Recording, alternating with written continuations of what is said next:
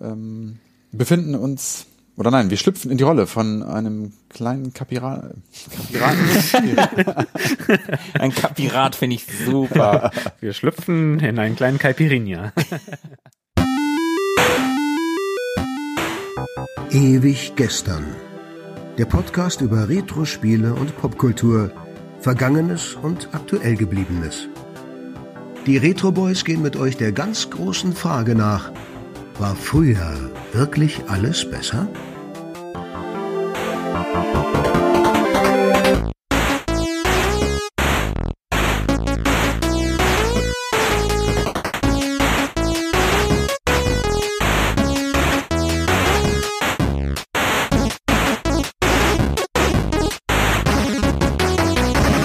Hi und herzlich willkommen zu Ewig Gestern. Wir sind die Retro Boys und ich bin Tobi Ich bin Markus. Ich bin Philippe. und wir begrüßen euch im neuen Jahr. Frohes Neues, darf man das noch sagen? Ja, ich glaube gerade noch so. Ich habe äh, heute tatsächlich von einer Kollegin erfahren, dass laut Knigge darf man es den ganzen Januar noch sagen. Ah, perfekt. Den ganzen Januar. Den ganzen Januar, ja, laut Knigge. Da wir uns ja den ganzen Monat noch gar nicht gehört haben, ist das, glaube ich, echt okay. Ja, denke ich auch. Wir haben uns das ganze Jahrzehnt noch gar nicht gehört. Stimmt, auch richtig. Total verrückt. Also in diesem Sinne ein frohes neues Jahr unseren lieben Zuhörern. Und wir haben sogar mal wieder eine halbwegs besondere Folge, denn heute setzen wir zum ersten Mal eigentlich ähm, ein, ja, ein Format fort, das wir uns vorgenommen haben, als Serie zu etablieren. Nämlich, wir sprechen über Lieblingsspiele. Drei Stück. Wie letztes Mal, jeder hat eins mitgebracht. Wir werden zu Serientätern mit ein paar Perlen aus unserer Vergangenheit. Wer hat denn als erstes hier was vorbereitet? Dann fange ich einfach mal an. Ja, mach mal. Okay, cool. Ich habe mitgebracht ein Spiel, was genau genommen nicht mehr oder noch nicht Retro ist, auch wenn wir hier ein Retro-Podcast sind. Wir behandeln ja hier schließlich unsere Lieblingsspiele und ich habe nun mal auch eins dabei, was ein bisschen neueren Datums ist, nämlich aus dem Jahr 2013. Oha. Das ist relativ neu, das Ja. ist noch nicht so lange her. Äh, und zwar kam das Spiel am 26. März 13 raus. Es handelt sich um Bioshock Infinite. Oh, cool. Mhm. Dabei handelt es sich um einen, also für die, die es gar nicht kennen, dabei handelt es sich um einen First-Person-Shooter. Es ist der dritte Teil einer Reihe, wobei dritter Teil nicht ganz richtig ist. Die ersten beiden haben mit dem hier oder umgekehrt passt es besser. Dieser hier, Bioshock Infinite, hat mit den ersten beiden eigentlich gar nichts mehr zu tun, spielt zeitlich auch deutlich vor den Teilen 1 und 2. Ähm, Wie alt sind Teil 1 und 2? ich glaube, die sind von 2005 und 7 Hm. oder so. Irgendwie so in, grob in der Zeit, glaube ich. Also Mitte der Nullerjahre sind die rausgekommen. Okay. Und ähm, ich möchte als Disclaimer vorher, vorwegschieben, ich habe Teil 1 und 2 nie gespielt. Also ich kenne nur Teil 3, wirklich. Ja, genau. Der Developer ist Irrational Games, der Publisher war 2K und das Ganze wurde erschaffen, Teil 1 übrigens auch, von einem gewissen Ken Levine. Und ähm, der wollte eine Geschichte erzählen, die er, also der erste Teil hat zwar auch Geschichte, die ist aber da eher Mittel zum Zweck, sage ich mal, wenn ich böse bin.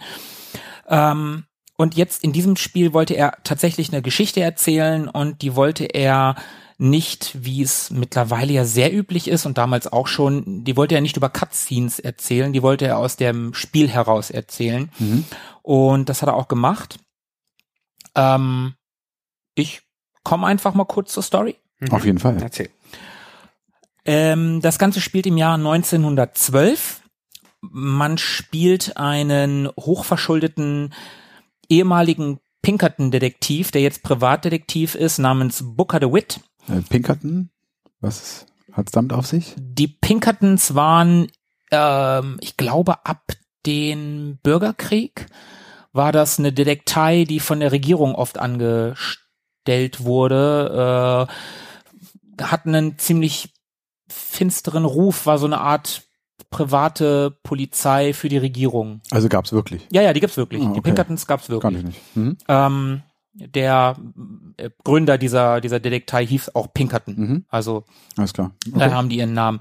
Äh, Booker DeWitt, wie gesagt, ein ehemaliger Pink Pinkerton, der ähm, hochverschuldet ist und ähm, der bekommt einen Auftrag, offscreen wohlgemerkt. Ähm, er soll eine junge Frau aus Columbia holen. Columbia, wie wir später erfahren werden, ist eine schwebende Stadt, die über Amerika fliegt. Mhm. Und ähm, wenn er diese junge Frau namens Elizabeth aus Columbia befreit, die wird da gefangen gehalten und wenn er die befreit, dann werden seine Schulden getilgt. Das wird ihm gesagt.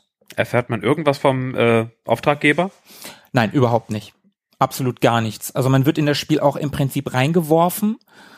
Man befindet sich ganz am Anfang des Spiels in einem Ruderboot und man wird von zwei Gestalten in Regenmänteln durch so eine raue See gefahren, gerudert zu einem Leuchtturm. Und die beiden reden dabei relativ, also die unterhalten sich miteinander, teilweise auch über dich. Aber sich, die unterhalten sich nicht mit mir. Nein, nein, Hm? die unterhalten sich tatsächlich nur über dich und die scheinen auch irgendwie mehr zu wissen. Aber du interagierst auch nicht wirklich mit denen. Du redest zwar auch kurz mit denen, aber die gehen auch gar nicht so richtig auf die ein. Die sind sehr aufeinander fixiert. Creepy. Handelt sich dabei um einen Mann und eine Frau. Die werden im Laufe des Spiels auch öfter mal auftauchen. Und die wissen jedes Mal mehr als du. Das ist ganz cool. Das ist, äh, geht gleich am Anfang los. Ein bisschen wie der G-Man in Half-Life. Ja, bestimmt. Jetzt kommt's raus, ich habe Half-Life nie gespielt, nur im Multiplayer. Ich wollte es gerade sagen. Damals, Ja, damals. LAN-Partys und so. Gut, Wir sagten noch Netzwerkaktionen. stimmt. Heute sagt man nicht mal mehr LAN-Party. Ähm, ja, genau. Also man kommt zu diesem Leuchtturm und die Stimmung da ist sehr, sehr düster. Es ist alles sehr finster, sehr dunkel. Über dem Leuchtturm hängen sehr, sehr tiefe, dunkelgraue Wolken und es regnet und dann lassen die dich aus diesem Felsen, also der Leuchtturm steht auf einem, auf so ein paar Felsen und da ist nur dieser Leuchtturm und ein Steg und da lassen die dich zurück. Und ja, du fragst die dann, rufst dann auch hinterher, ja, wie soll ich nie wieder wegkommen? Und die fahren halt einfach weg. Und du bist dann da, mitten auf dem Meer, auf diesem Leuchtturm oder an diesem Leuchtturm und du hast im Prinzip keine Wahl, als hochzugehen. Und der Weg hoch ist auch schon echt, ja, ist schon creepy. Also ähm, an der an der Tür zum Leuchtturm ist noch mal ein Zettel mit, einem- mit einem Messer äh, festgemacht. Der Zettel an der Tür, wo drauf steht: Bringen Sie uns das Mädchen und tilgen Sie ihre Schuld. Und dann geht man da hoch und da sind Blutlachen und auf einem Stuhl liegt eine Leiche, über die ein äh, Tuch gebreitet ist und Booker weiß dann schon, also äh, man merkt das auch in seinen Reaktionen, er ist zwar ein harter Hund, aber damit hat er halt nicht gerechnet. Hm.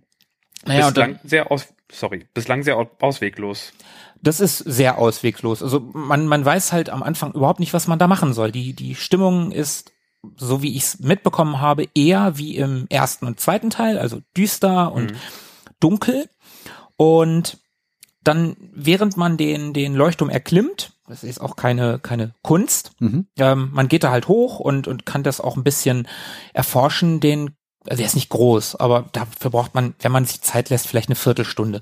Und dann ist man oben und da regnet es, wie gesagt, und dann hängen da so drei Glocken, so kleine, so, so, so Kuhglockenartig, und da muss man was machen. Und ähm, das gibt eine Tonfolge, die ich glaube, Spieler der ersten zwei Teile, vielleicht sogar nur des ersten Teils, erkennen werden. Und der Himmel antwortet dann. Mhm. Es gibt so ein, so ein, so ein Dröhnen aus dem Himmel und der Himmel wird für einen kurzen Moment rot. Mhm. Und dann öffnet sich da oben, da wo, wo das Licht drin ist, da öffnet sich was und da kann man reingehen, dann ist da ein Sitz, da kann man sich hinsetzen. Und dann wird nach kurzer Zeit wird aus diesem Sitz eine Art, ja, also man wird da gefesselt und aus diesem oberen Teil des Leuchtturms, da kommen so, so Metallplatten raus und dafür, daraus, man merkt schon, daraus wird eine Rakete mit so einem, mit so einem Bullauge. Und das ist ein Moment in dem Spiel, wo sich die Stimmung verändert. Also während man da hochgeschossen wird, kommt so eine so eine Musik, so eine so ein Geigentremolo, so eine so eine ganz So ein horrormäßiges ja, Geigen? ja, sowas, sowas Horrormäßiges. Und man wird da hochgeschossen und die Wolken, diese dunklen Wolken fliegen an, an, an dieser Kanzel vorbei und dann plötzlich ist man in Columbia, beziehungsweise über Columbia. Man ist über den Wolken und der Himmel ist blau und schön und Wolken, also so, so Cumuluswolken. Es ist total schön und alles ist hell und freundlich und Vögel fliegen vorbei und das ist alles ganz nett plötzlich und die Musik ist auch plötzlich auch ganz nett. Es ist so ganz ruhig und schön. Und das ist so toll gemacht, das ist so ein toller Moment, so früh in dem Spiel, der einen einfach gefangen nimmt, finde ich. Und das hat mich sehr ähm, beeindruckt, diese, diese Art, wie das, wie das Spiel da mit einem äh, umgeht. Und man wird dann in diese, in diese Stadt geworfen. Ich hake mal kurz ein. Mir fällt gerade immer wieder auf, dass man irgendwo hingebracht wird und man weiß nicht, äh, was die Leute über einen wissen. Man ist auf ein paar Felsen mitten im Meer und kommt dann nicht weg. Man hat nur einen Weg und es geht nach oben. Man sitzt auf einem Stuhl und wird gefesselt man wird hochgeschossen, das Spiel geht mit einem um, man wird, also man ist ganz schön ausgeliefert, man spielt nicht das Spiel, das Spiel spielt einen selber, habe ich bislang den Eindruck. Wollte ich mal so als Zwischeneinwurf. Ja, bringen. bisher, bisher, also heutzutage würde man vielleicht sagen, ist es sehr schlauchig. Hm. Ist es auch, es ist kein Open-World-Spiel. Wird es auch nicht werden, also auch im Laufe des Spiels wird das nicht Open World, das öffnet sich ein bisschen und man hat ein paar Entscheidungen, aber ein Open World-Spiel wird es nicht. Das ist aber auch gar nicht schlimm, denn Bioshock Infinite spielt man, finde ich, nicht aufgrund der Open, einer Open World. Also man spielt es durchaus aufgrund der Welt, weil die Welt ist wirklich schön. Also Columbia ist wirklich schön. Und man spielt es auch nicht unbedingt aufgrund der Mechaniken, also der Shooter-Mechaniken. Die sind gut. Das ist ein guter, absolut solider First-Person-Shooter. Kann man mhm. überhaupt nichts gegen sagen. Aber es ist kein überragender Titel des Genres, rein von der, von der Technik her. Und der ist ja auch schon von 2013. Das ist ein sehr, sehr schönes Spiel. Aber man sieht ihm sein Alter schon an. Wie kann man sich denn Columbia vorstellen? Columbia ist eine Stadt, ganz klar amerikanisch. Also im Prinzip der Baustil, in dem Columbia erbaut wurde, nennt sich Bouzard. Ähm, das ist ein Baustil, der ursprünglich mal aus Frankreich kommt und im Prinzip Dinge aufnimmt, die die Griechen und Römer gemacht haben, diese Säulen. Mhm. So, das, das ist sehr typisch für diesen Baustil. Und das kommt ursprünglich mal in Amerika angekommen. Also in großem Stile wurde der bei der Weltausstellung 1893 benutzt. Und da spielt es auch? Das spielt, wie gesagt, 1912. Aber die Stadt Columbia hat im Laufe des Spiels erfährt man natürlich viel mehr. Am Anfang wird man da sehr reingeschmissen. Man hat sehr viele Fragen im Laufe des Spiels, aber man erfährt im Laufe des Spiels vieles. Unter anderem auch, dass Columbia 1893 zur Weltausstellung in Chicago tatsächlich eröffnet wurde mhm. und seitdem über Amerika schwebt. Okay. Und in einer festen Bahn auch über Amerika schwebt. Genau. Und dann ist man in Columbia und dann muss man Elizabeth finden und diese Fassade, diese schöne Fassade, die bröckelt relativ schnell durch gewisse Dinge, durch Werbeschilder, die da rumstehen, durch rauchende Kinder, das ist ziemlich krass. Ähm, wirklich zusammenbrechen tut sie an einer Szene, auch relativ am Anfang. Ich würde mal sagen, bis man da ist, braucht man so eine halbe Stunde vielleicht. Und da ist so eine Art, ja, Steinigung im Prinzip. Da ist auf mhm. so einer Bühne ist ein schwarzer, eine schwarze Frau und ein weißer Mann, die ein Paar sind und die sollen durch die Zuschauer, jeder darf einen Baseball ziehen, auf denen sind Nummern und wer gewinnt, wessen Nummer gezogen wird, dann der darf den ersten Wurf machen. Es ist super rassistisch. Das Spiel ist ganz klar, also übt Kritik daran aus, an äh, Rassismus, an Fanatismus, an auch Religion. Es gibt auch, es geht da aber auch um religiösen Fanatismus, es geht um Fremdenhass, es geht um wirklich um ernste Themen in dem Spiel. Mhm. Also ähm, gerade wenn der Werfer den ersten Baseball äh, da drin auftaucht, dann ist das eine ganz schön eindeutige Anspielung auf biblische Inhalte. Ja.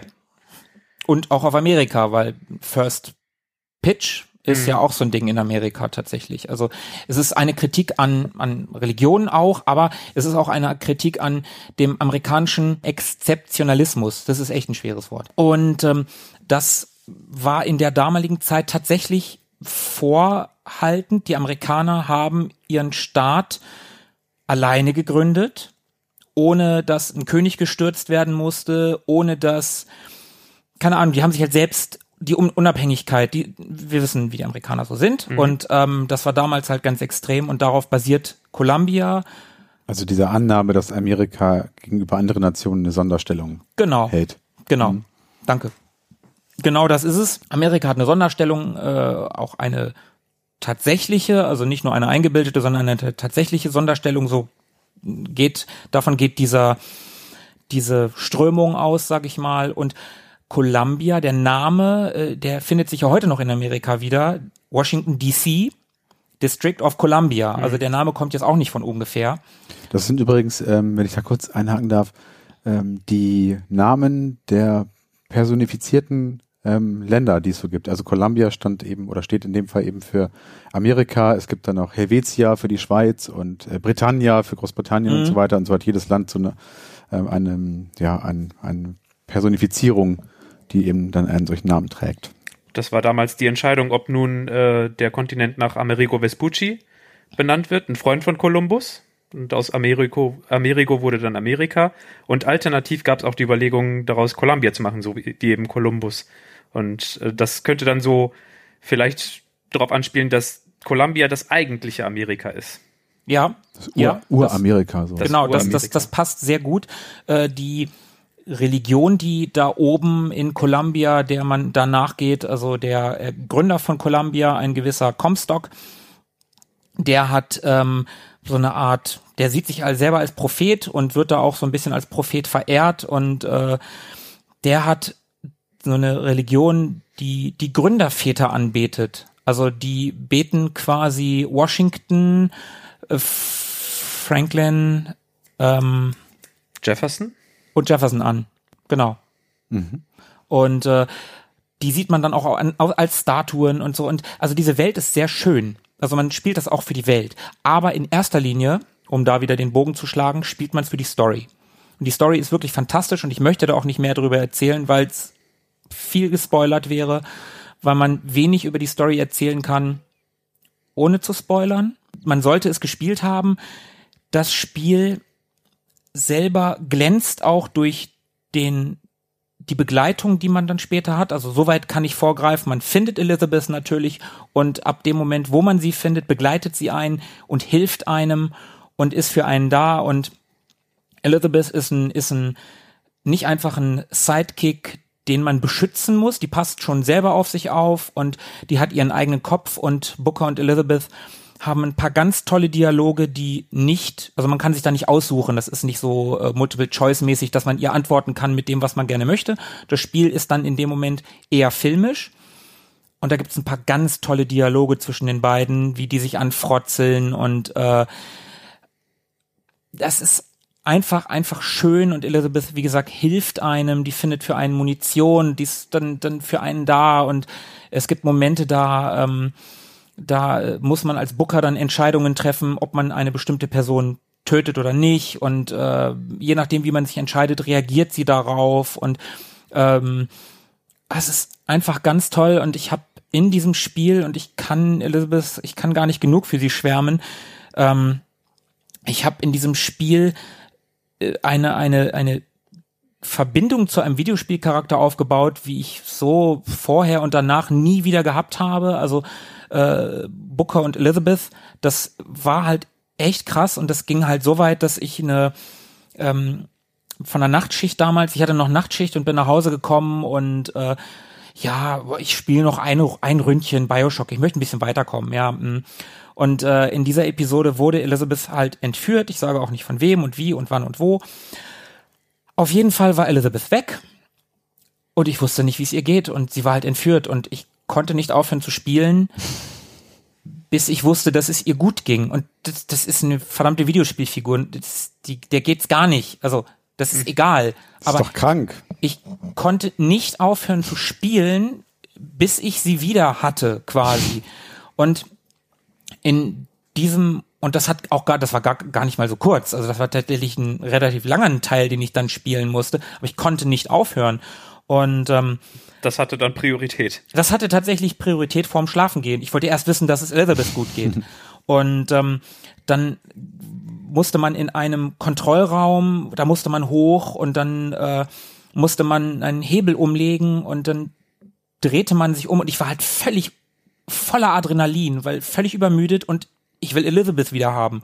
Und dann drehte man sich um und vor einem steht so eine Gestalt mit so mit einem Kupfer, nee, mit einem messingfarbenen Helm und und so Trompeten als Ohren und auf Kopf. Also sieht völlig surreal weird. aus. Ja, weird. Sah völlig weird aus. Und der steht direkt vor einem und ich habe geschrien. Ich habe vor der Konsole gesessen und ich habe morgens irgendwann um neun, obwohl ich schon längst schlafen wollte, habe ich da geschrien. Das habe ich so noch nie gehabt. Ich kann das gar nicht doll genug hervorheben, wie fantastisch die Story, die Figurenzeichnung ist, wie interessant das alles ist. Also alles, was man da so entdeckt. Die Geschichte des Spiels wird, wie gesagt, nicht über Cutscenes, sondern aus dem Spiel heraus erzählt. Oder für einige gewisse Sachen haben sie sogenannte Voxophone. Das sind so, so eine Art, ja, da, das sieht man auch vorher auf einem Jahrmarkt. Da kann man Schallplatten von sich aufnehmen quasi. So mhm. wie man heutzutage in so eine CD-Box gehen könnte und was einsingt und dann kriegt man eine CD raus. Mhm. So in dem Dreh ist das dann da mit, mit so Shellac-Platten oder so. Und die kann man in dem Spiel finden und da wird einem viel Hintergrundzeug erzählt über die Stadt, wie es dazu kam, warum die schwebt. Und es wird echt weird zwischendurch, wenn man als Booker DeWitt ein Voxophon von sich selber findet. Warum schwebt sie denn eigentlich? Das musst du selber herausfinden. Okay. Das ist alles fluffy Lore. Das hat aber tatsächlich mit den beiden in dem Boot zu tun, ganz am ah. Anfang, um mal daher vor, äh, vorauszugehen. Und äh, genau, und wie gesagt, das Voxophon von sich selber, da wird's wirklich weird. Also das ist schon, und dann möchte man einfach wissen, wann habe ich das aufgenommen und woher kommt das jetzt? Und das ist super geil, das ist ein unfassbar guter Teil, also das, der, der, die Story ist unfassbar gut in dem Spiel so dass man wissen möchte, wie es weitergeht. Und wenn man es dann zu Ende gespielt hat, und ich habe es mehrfach schon zu Ende gespielt, dann sitzt man vor der Konsole und ich habe davor gesessen und der Abspann lief. Und ich habe gesagt, ich habe gedacht, das kann jetzt, das gibt's doch gar nicht. Das, das, und ich hatte tatsächlich feuchte Augen. Also, das muss ein Videospiel auch erstmal schaffen. Kenne ich auch kaum. Das war echt krass. Und, und, liebe Zuhörer, solltet ihr dieses Spiel spielen, wie bei einem Marvel-Film, lasst den Abspann durchlaufen, danach kommt noch was. Wie lange braucht es denn ungefähr, bis man das durch hat? Finde ich schwer zu sagen. Kommt auf deinen Spielstil an. Also ich bin so jemand, der wirklich alle Voxophone finden möchte, mhm. äh, alle Geheimnisse finden möchte, dann brauchst du schon so deine, ich würde mal sagen, 30 Stunden bist du damit beschäftigt. Mhm. Aber was für heutige Verhältnisse in Zeiten von 100, 200, 300 Stunden Spielen natürlich ein Witz ist. Ja. Ähm, ich denke mal, du kannst aber auch schneller durchrushen, wenn du da wirklich rusht. Ja. Dann geht das auch erheblich schneller. Mit 30 Stunden wäre ich schon sehr zufrieden. Ja, also bin ich auch völlig. Das ist eine äh, super Länge. Und ähm, wenn man das was erste Mal durchgespielt hat, dann wird, jetzt kommen wir ein bisschen zum Gameplay, dann nehme ich was vorweg, da wird ein noch schwierigerer Schwierigkeitsgrad freigeschaltet. Es gibt drei Stück, easy, normal und äh, hart. Und der härteste Schwierigkeitsgrad ist immer noch machbar. Es gibt so ein paar Bossgegner, die dann echt fies werden, aber im Großen und Ganzen ist es alles machbar. Aber dann wird der 1999er Mode freigeschaltet. Was ist das? Das ist der schwerste Schwierigkeitsgrad. Da also. gibt's dann kein, keine Hilfen mehr und ähm, ich glaube ah. weniger ähm, weniger Lebensenergie, die irgendwo rumliegt. Warum heißt die Gegner der? halten mehr aus, weil 1999 die Spiele noch schwerer waren als im Jahr 2013. Klar. Okay. Ist doch wohl ganz klar. Das ist doch klar. Äh, du hast es wahrscheinlich auf Deutsch gespielt. Also wie sieht's aus mit einer Sprachausgabe? Ist, ist das cool? Ich habe es auf Deutsch gespielt, ja. Und der auch allgemeine Konsens, wenn man, wenn man so äh, Reviews von damals glauben kann. Die deutsche Sprachausgabe ist fantastisch. Mhm. Die ist sehr, sehr gut, sehr gut gelungen, tolle Sprecher und schön, dass du es ansprichst. Da möchte ich Elizabeth nochmal hervorkramen aus der Kiste. Ihre deutsche Sprecherin, die Chandra Schatt, die hat für mich ganz viel Anteil daran, dass ich Elizabeth so toll finde, wie ich sie finde. Das ist eine ganz, ganz tolle Sprecherin, die jetzt aktuell in den letzten Avengers-Filmen die ähm, Scarlet Witch, die Elizabeth Olsen spricht. Hm. Elizabeth. Ha, da ist sie wieder. Unter anderem die spricht sie. Genau, und also die Sprachausgabe ist ganz, ganz toll. Man kann das super auf Deutsch spielen. Ist ja auch immer ein sehr wichtiges Element, finde ich, um dichte und gute Atmosphäre zu erzeugen. Ja, also, wenn, wenn man nicht Immersion erleben kann, dann ist es schade um die Story. Ja. Ja, also das, ich finde das Spiel sehr immersiv, wirklich sehr. Sonst hätte ich vor der Konsole nicht gesessen und geschrien und sonst hätte ich auch nicht Elizabeth trotz völliger Müdigkeit unbedingt wieder haben wollen. Da hake ich auch mal kurz ein. Also das, was vorhin schon Thema war, dass äh, das so sprichwörtlich schlauchartig ist, das Spiel. Da möchte ich nochmal betonen, dass das auch seine guten Seiten hat oder besonders guten Seiten hat, dass man so geführt wird in diesem Spiel, dass, äh, dass Elizabeth immer da ist oder fast immer da ist und einen äh, begleitet, dass so viel in der Story äh, wirklich intensiv vorgegeben sein kann und nicht irgendwie verwässert in einer Open World, so dass es wirklich packend ergreifend ist, äh, packend und ergreifend wie die ähm, wie die Stahlbänder in der Rakete zum Beispiel. Also man wird gar nicht so richtig äh, rausgelassen. Ja. Macht einen sehr schicksalhaften Eindruck das, das ganze Spiel. Das stimmt, das ist ein, das ist ein sehr, sehr guter Punkt. Wenn das ein Open-World-Spiel wäre, also wie gesagt, es gibt Bereiche, die sind ein bisschen offener und da kann man auch mal Abzweigungen nehmen, aber du kommst immer wieder auf die Hauptstraße, sage ich jetzt mal in Anführungszeichen, zurück. Du kriegst halt nicht tausend Nebenquests, die dich von der Hauptquest ablenken. Du musst mal irgendwie was holen, um irgendwo weiterzukommen, aber alles läuft wieder darauf hinaus, dass du deine Hauptaufgabe hast und das ist Elizabeth aus Columbia wegzubringen, um deine Schulden zu tilgen. Da passiert natürlich noch sehr viel mehr. Ähm, diverse Gruppierungen, äh, die in Columbia so ihr Unwesen treiben, mit denen du dann äh, aneinander gerätst. Da passiert eine ganze Menge und ähm, das Spiel lohnt sich, wie gesagt, total, auch heute noch zu spielen. Das hat ein, eine ganz, ganz tolle Atmosphäre, wie ich finde, wozu der Soundtrack übrigens auch beiträgt. Der äh, Komponist Gary, ich glaube, Scheiman wird da geschrieben, äh, wird da ausgesprochen. Ich hoffe, Gary, wenn du das hörst und es verstehst, sollte ich dich falsch ausgesprochen haben, tut's mir leid. Ähm, der hat auch schon für, den, er für das erste Bioshock die Musik gemacht und das ist halt sehr orchestral. Und für dieses Spiel hat Kevin Levine ihm die Vorgabe gegeben, ähm, die Musik solle sich von den beiden Vorgängern abheben. Und das hat er gemacht, indem er kein Riesenorchester eingesetzt hat, sondern eher so kleine Streicherquartetts oder kleine Ensembles von zwei bis mit maximal zehn Instrumenten. Also da war nie mehr beteiligt an den, an den Soundtracks. Ist das so ein bisschen Südstaaten angehaucht? Ja, ja, würde ich sagen, ja doch. Spielen die anderen, also die beiden ersten Teile ähm, in dem gleichen äh, Setting wie dieser Teil? ja, das ist eine gute Frage. Also ich weiß, du hast sie nicht gespielt, hast ja gesagt, aber vielleicht. Ich kenne, ich kenne grob, ich weiß grob, was in den ersten, also im ersten weiß ich grob, was passiert und ich weiß, wo du in Rap, wie, dass du in Rapture bist und aber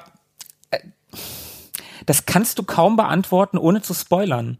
Also selbst auch wenn, wenn der dritte Teil, wenn Infinite mit den ersten beiden eigentlich nichts zu tun hat, irgendwie doch. Es ist eine Zeitlinie. kann man so nicht sagen. Man, man kann, es nicht okay. rauskriegen aus Das kann man so nicht sagen. Also sagen wir mal so. Elizabeth hat, und das äh, erfährst du auch ganz früh, wenn du Elizabeth mit Elizabeth konfrontiert wirst, hat eine Fähigkeit, sogenannte Risse zu öffnen. Und sie öffnet, als du sie das erste Mal beobachtest übrigens, Elizabeth wurde in, in ihrem Zuhause beobachtet, wie ein, wie ein, wie ein Objekt, wie so ein, wie so ein ähm, Big Brother Bewohner. Ja, ja, ungefähr so, aber sie, es wurden halt Studien an ihr durchgeführt. Und ähm, sie öffnet einen Riss nach Paris. Allerdings Paris offensichtlich nicht im Jahr 1912. Man sieht im Hintergrund den Eiffelturm. Also Elizabeth steht davor und da steht der Eiffelturm. Und dann ist da ein Kino. Also so eine Reklame, so, so, so Buchstaben. Und da steht irgendwas von Le Retour de Jeudi. Ah, Und dann hört man halt, wie ein Krankenwagen angebraust kommt und der kommt dann tatsächlich auch auf sie zu und dann schließt sie diesen Riss ganz schnell wieder. Den Rest könnt ihr euch selber zusammenmalen, was das alles so miteinander zu tun haben könnte. Also nochmal, wenn es eine Zeitlinie gibt, dann blinze jetzt zweimal mit den Augen. Okay. Ich bin nicht die Maus aus der Sendung mit der Maus, dann würdet ihr das Blinzeln hören. Genau, also das, das spielt das Ach, Spiel. das Spiel findet in einer weit, weit entfernten Galaxie vor langer, langer Zeit statt. Deswegen kann man das da gar nicht so richtig zuordnen. Im, Neu- Im Jahr 1912, richtig. ja, ja, ja, ich verstehe. da gibt's noch zwei so, so nette, ich sage mal Bourbons, äh, die ich ähm, hier noch gerne erwähnen möchte. Und zwar haben, also das Spiel, wie gesagt, es geht da in dem Spiel um eine kritische Auseinandersetzung mit Amerika, um eine kritische Auseinandersetzung mit Rassismus, mit Fremdenhass und mit religiösem Fanatismus wenn man das so sagt. Ja, doch, das kann man so sagen. Im Jahr, im Dezember 2013 verwendete die US-amerikanische, äh, nein, verwendete die der US-amerikanischen Tea Party-Bewegung nahestehende The National Liberty Foundation ein Artwork des Spiels mit der Inschrift For God and Country, it's our holy duty to guard against the foreign hordes Oh, krass. das muss man sich mal auf der Zunge zergehen lassen. Also in diesem Spiel, das wird ganz klar negativ dargestellt. Und die hijacken das sozusagen. Und die hijacken das als Ausdruck ihrer Ablehnung von Zuwanderung. Und in diesem Spiel geht es darum, dass, also die, die in Columbia, das sind ganz klar Rassisten, Leute, die Fremde hassen, da sind Schwarze, Iren, überhaupt Ausländer, selbst die Amerikaner, die unter Columbia leben, sind Menschen zweiter Klasse. Aber einmal krass finde ich, ähm, dass, ähm, also einmal natürlich krass und ekelhaft, also dass so eine ähm, der Tea Party nahestehende äh, ähm, Vereinigung irgendwie überhaupt äh, ähm, sich ja mit, mit, mit sowas äh, schmückt, aber auch auf der anderen Seite äh, krass, was das Spiel dann ja auch ähm, über die, ich sag mal, Gaming-Szene hinaus für eine Relevanz gehabt haben muss, dass es selbst bei solchen Leuten angekommen ist. Ne? Also dass selbst die ähm, das für so ja, tragfähig und relevant halten, dass sie es als Angekommen vielleicht, aber ich glaube, sie haben es nicht verstanden. nee, aber sie kennen es zumindest so. Ne? Also So wie in den 80ern Ronald Reagan äh, Born the USA nicht verstanden hat und das für seine Wahlkampf, für ja, seinen ja, Wahlkampf genau, stimmt. benutzen Ja, ja, wollte. das, das erinnert daran, stimmt. ja, Ja. das hat er auch nicht verstanden. Wobei, wobei der Song wahrscheinlich durch irgendwie Radios und sowas noch eine viel größere Popularität Ja, natürlich, hat ja, und ja, das Spiel klar. ja doch irgendwie schon eher so eine so eine Nische äh, anspricht. Diese es war schon ein sehr erfolgreiches Spiel, aber ja, es Aber ist, so ist nischiger als ein, große als ein Bevölkerung Pop-Rock-Song der 80er, definitiv. Also der Boss ist schon nicht so nischig wie Bioshock Infinite. Und das zweite ist äh, ein bisschen später gewesen, im Jahr 2014 verwendete der ähm, konservative US-Nachrichtensender Fox News, das ist ja der Haus- und Hofsender des äh, besten Präsidenten der Galaxis, ähm, das Logo-Artwork von Bioshock. Also das Bioshock Infinite selber wurde da rausretuschiert und dafür äh, steht dann da Defending the Homeland.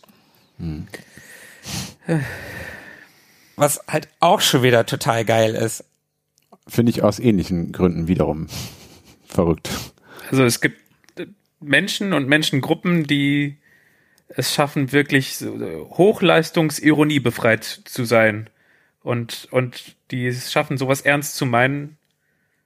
Ja, Ernst meinte, dass tatsächlich der texanische Gouverneur Rick Perry ist, also scheinbar, ich weiß nicht, wie sehr er damit drin hängt, aber äh, während eines Interviews mit ihm war das eine Einblendung. Also Fox News oder er oder ich weiß nicht, ob er das ab, abnicken musste.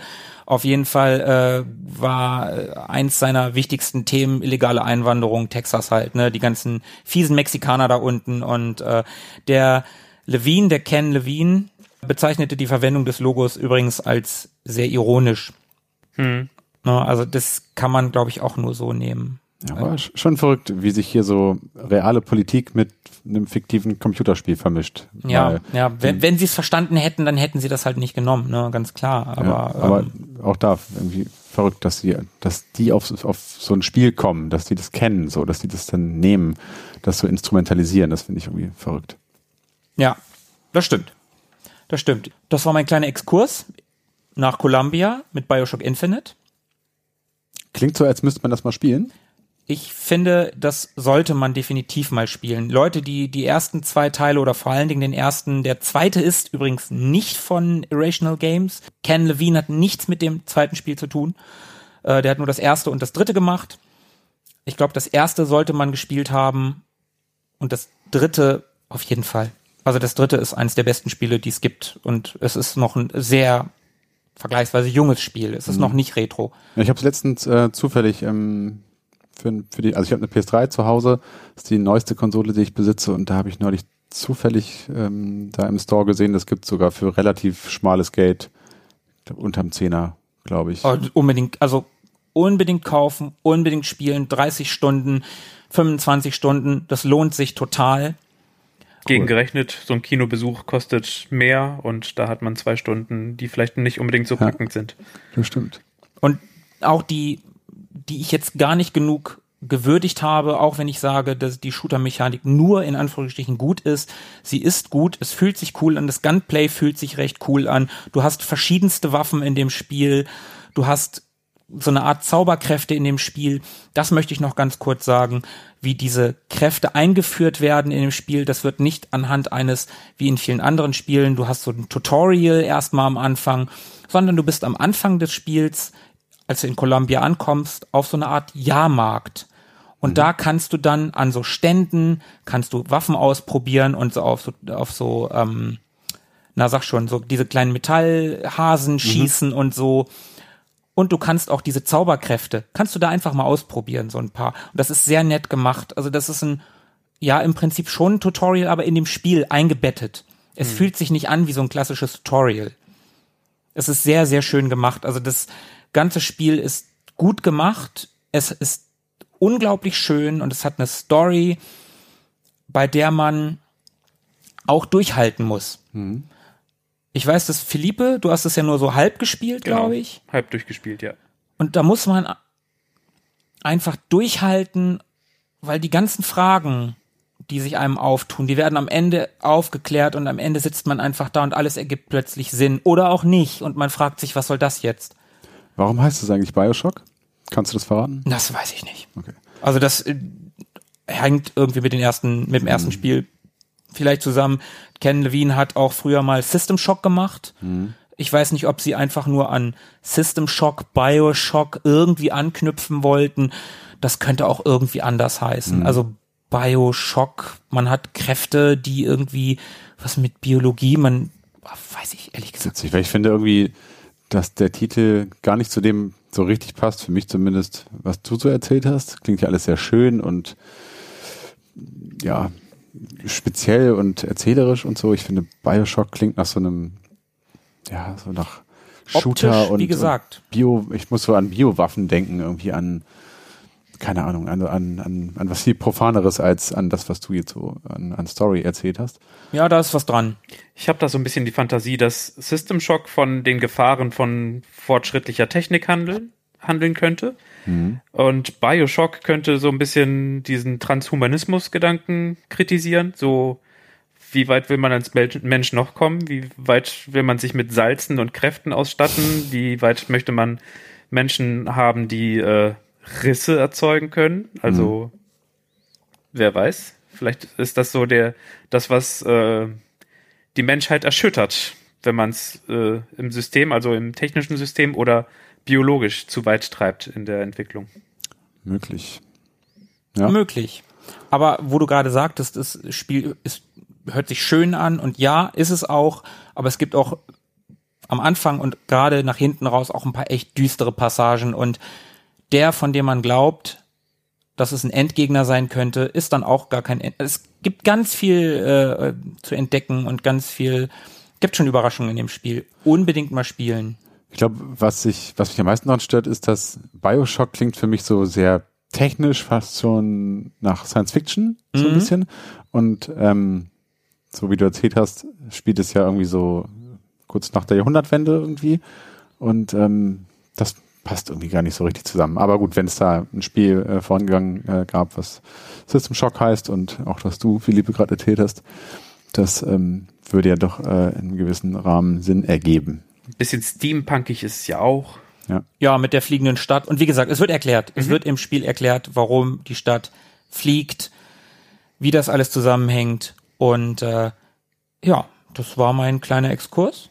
Ich glaube, ich habe alles gesagt und ich möchte das Ganze beenden mit einem sehr schönen Moment. Noch ein sehr, sehr schöner Moment in Bioshock, in dem äh, äh, Booker und Elizabeth für eine, ein, ein, ja, einen Moment zur Ruhe kommen und äh, sind in einem Lagerraum und da steht eine Gitarre rum und Booker schnappt sich die und spielt etwas und Elizabeth singt dazu und damit möchte ich euch gerne entlassen. Will the circle be unbroken by and by, by and by? Is a better home awaiting in the sky? In the sky. Ach ja. Ach, so schön. So, der nächste bitte. Was habe ich dabei? Ich habe dabei, wie es sich für meine Teamzugehörigkeit gehört, ein Team Nintendo-Spiel. Juhu. Zelda. Uh. Nein, Zelda ist super. Welches Zelda? Also gibt ja nur zwei, glaube ich, ne? Anderthalb, glaube ich. Das, Ah, okay. das, das zweite zählte gar nicht so richtig als Zelda. Es war, es war so eine Klötzchen-Simulation, Tetris oder so. Ah, Nee. ah, okay. Also Ja, eigentlich mhm, gibt's nur mhm. eins. Und es war das mit dem Klempner mit der roten Mütze. Ähm, es ist Zelda The Wind Waker. Äh, das äh, GameCube-Spiel von Zelda. Das erste GameCube-Spiel. Und Das ist in der Cell-Shading-Optik, ne? ja, genau. Das äh, Spiel, was so gut gealtert ist. Durch die Cell-Shading-Optik ist es gut gealtert. Durch die cell Aber das so ein bisschen verrissen war durch diesen sehr cartoonigen Stil. Da gab es so Damals eine ja, ne? Schwierigkeit. Ähm, 2000 hatte Nintendo nämlich, um die Hardware vorzustellen, eine, eine Sequenz zusammengerechnet, also etwas designt, was ähm, Link und Ganon bei einem Schwertkampf gezeigt hat. Und es war sehr düster und sehr realistisch und sehr eher für reife, äh, Frauen. reife Frauen. Bevölkerungsschichten, die das rezipieren sollten. So ein bisschen wie Breath of the Wild jetzt aktuell. eher noch düsterer als Twilight Princess. Okay. Also Breath of the Wild äh, geht ja so ein bisschen weg von diesem äh, Aquarellstil von äh, Skyward Sword. Mhm. So ein bisschen weg davon, so ein bisschen Cell Shading kommt hinzu. Aber ein bisschen realistischer, ein bisschen aber ein erwachsener. realist- genau. das meinte ich. ja, und Twilight Princess ist ähnlich realistisch von, von den Proportionen her, von, von äh, Design der, der Gesichter her zum Beispiel, hat aber nochmal etwas realistischere Schattierungen. Es ist, sieht nicht so gemalt aus. Und dieses Video, dieses Demo-Video, das sollte noch, es war beabsichtigt, das Ganze noch realistischer aussehen zu lassen. Ja, okay, Und dann, dann kann ich auch verstehen, wenn man bei der knuffigen Optik des dann tatsächlich herausgekommenen Spiels sich ein bisschen, naja, verarscht will ich jetzt nicht sagen, aber schon irgendwie, dass man das nicht ganz so cool fand. Man fühlte sich verhypt. Also Ja, oder da, ja, verhypt finde ich gut. wa- was, wa- da, damit haben wir jetzt gar nicht gerechnet. Das sollte alles noch krasser und noch heftiger aussehen und jetzt kommt ihr damit daher? Also Cell Shading und dann ist das auch noch so ein eine Figur, die gar kein ausgeformtes Gesicht hat, sondern so ein Zeichentrickgesicht, was nur draufgemalt ist. und äh, die hat die, der, der Kopf ist so groß wie der Rumpf. Was soll Ja, das ist, denn? aber es ist doch total kawaii. Was heißt das? das ist Niedlich. Das Ja. ist japanisch und Dinge in Japan, die niedlich sind, sind Kawaii, sowas wie Hello Kitty. Das ist total Kawaii. Ah, verstehe. Wieder was gelernt. Also wenn es äh, super deformt ist und noch größere Augen als ohnehin hat und äh, dann immer ganz niedlich gucken kann und die also so einen Welpenblick drauf hat. Hab ich ganz, ganz fürchterlich, diesen Style. Ganz sch- schlimm. Ähm, Aber gut. Es hat aber so ein bisschen eine Retro-Komponente. Na, passt zum Podcast. Von wann ist es? Ähm, Sagst es ist du? von zwei, äh, 2002 in Japan erschienen, Ja, 2003 Nordamerika. Kratzt, kratzt am Retrotum. Auf jeden Fall. Gamecube, ist Gamecube schon Retro? Wir hatten das Thema, glaube ich, schon mal. Ich weiß es nicht. Also ich, Aber gefühlt ja, irgendwie. ich wollte gerade eigentlich eher sagen, der Zeichenstil, der könnte auch aus den 80ern stammen. Also in den 80ern Mhm. gab's Animes in Japan, die ein bisschen auch in, in diese ähm, Richtung gingen, die ein bisschen veralberter aussah, und ein bisschen verspielter aussah und nicht, Mhm. Ja, so, ja, stimmt, nicht so stimmt. stilisiert, sondern ein bisschen spielerischer. Wie der Hauptcharakter aus Königin der Tausend Jahre. Dieser kleine Junge. Ja. Mhm. Also Knubbelnasen anstatt schöner Nasen und so ein Kram. Ich habe letztens beim, beim Recherchieren die äh, Lieblingsfiguren eines äh, Rezensenten gesehen und darunter war Snotboy. Also ein, eine Figur, die äh, einen Popel hatte, der von der Nase bis zum Knöchel reichte. Also da ging es nicht unbedingt In darum. Zelda? In Zelda? In Zelda. Es gibt in Zelda einen Jungen, der einen Popel bis zum Knie hat. Snotboy. Genau. Äh, Also Okay. es, es ging darum, möglichst auch zwischendurch möglichst absurde Figuren mit einzubauen, da, da ein bisschen auszubrechen aus diesem, es soll alles Wieso nett, absurd? alles nett und äh, glatt und schön äh, darzustellen, sondern so ein bisschen auszuloten, was alles möglich ist. Wir haben damit also ein Action-Adventure nach klassischer Zelda-Manier. Da hat man die Möglichkeit, mit seinem, er, zunächst mit seinem Holzschwert und dann mit dem richtigen Schwert unterwegs zu sein, Gegner platt zu machen, Pflanzen zu zerschnippeln, Tontöpfe aufzunehmen und zu zerschmeißen. Äh, und im Laufe der Zeit schaltet man, schaltet man immer mehr von der Map frei. Das klingt ja relativ wie Link to the Past, wie Link to the Past. Also so das grundsätzlich, was du gerade beschreibst, könnte auch aus Link to the Past sein. Link to the Past. Ich vermute mal, Ocarina of Time und Twilight Princess werden sich da nicht besonders weit davon weg entfernen. Weil, weil du auch gesagt hast, klassisch. Also dann, das finde ich ja sehr klassisch, Ja, ja. weil Link to the Past ist das erste Zelda, was ich überhaupt gespielt habe.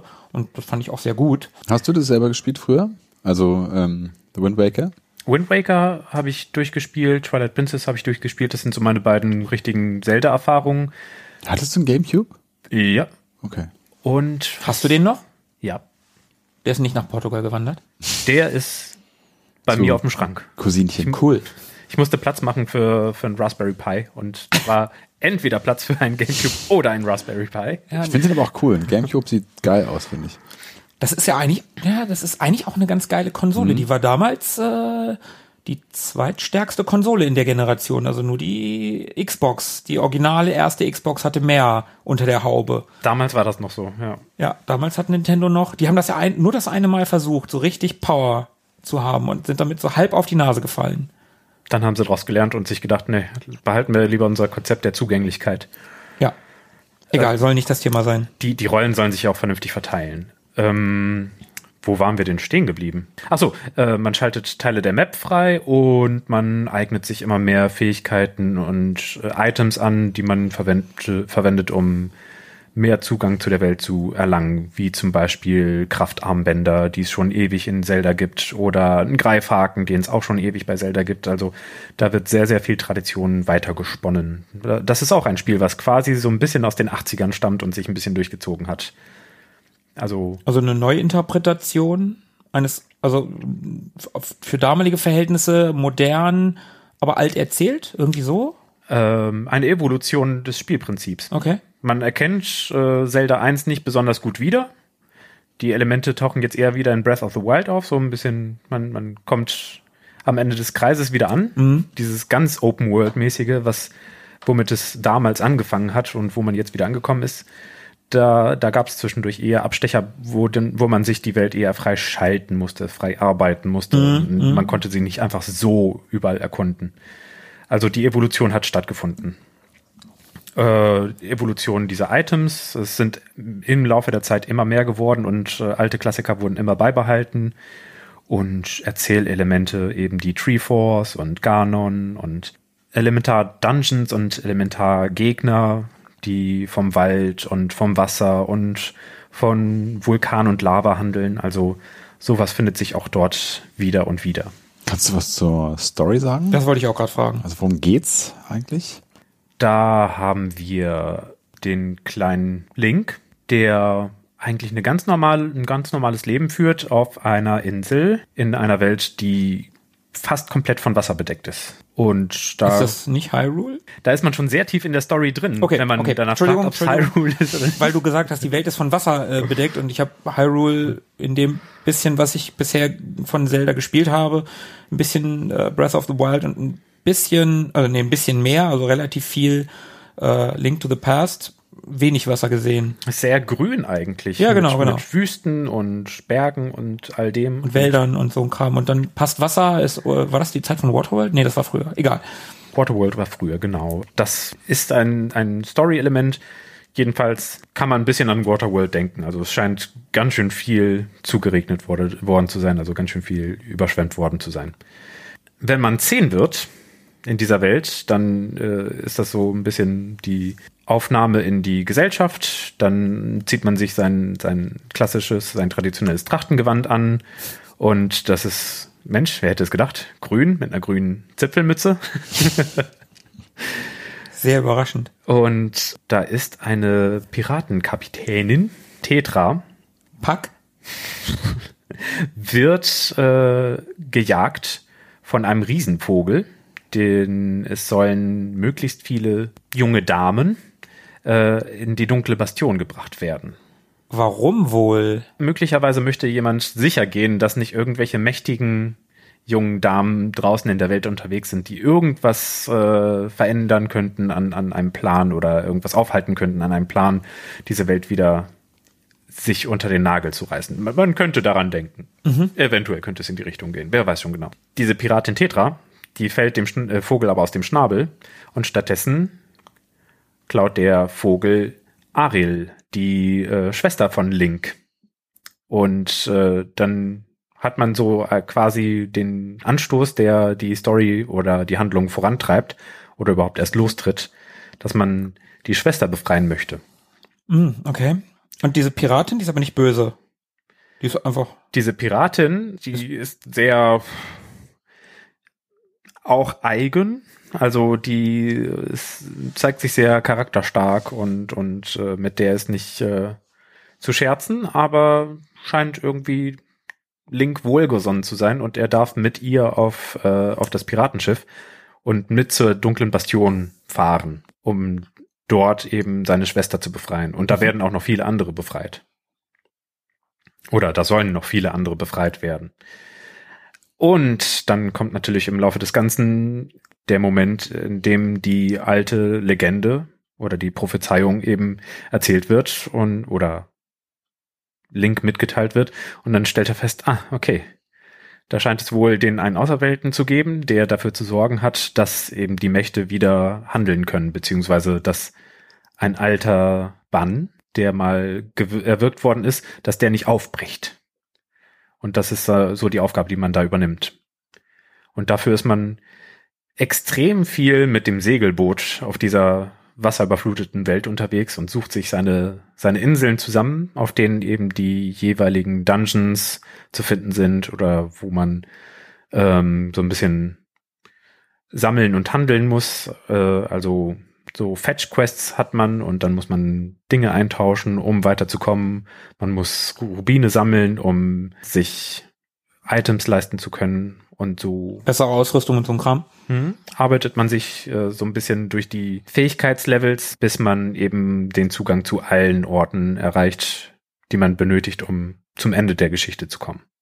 Gibt es da auch so eine Art äh, Rollenspiel-Level-System für den Charakter? Also, dass du irgendwie, keine Ahnung, Stärke erhöhen kannst oder, oder einen Zauber erhöhst oder was weiß ich, so ein Kram? Es gibt allerhöchstens so etwas wie einzelne Items, die aber nicht stufenweise ansteigen, sondern wenn du ein Item hast, dann ist deine Zauberleiste äh, länger. Ah, okay. Oder wenn du das Item hast, dann bist du stärker. Mhm. Und ähm, auf diesen An-Aus-Stufen bewegen wir uns da. Also es ist nicht wirklich hochleveln, aber so im Großen und Ganzen werden die Fähigkeiten eben immer weiter Mhm, ausgebaut. Okay, also du machst das mehr über Items und suchst dann bessere Items oder Exakt. kaufst bessere Items. Mhm. Mhm, okay, verstehe.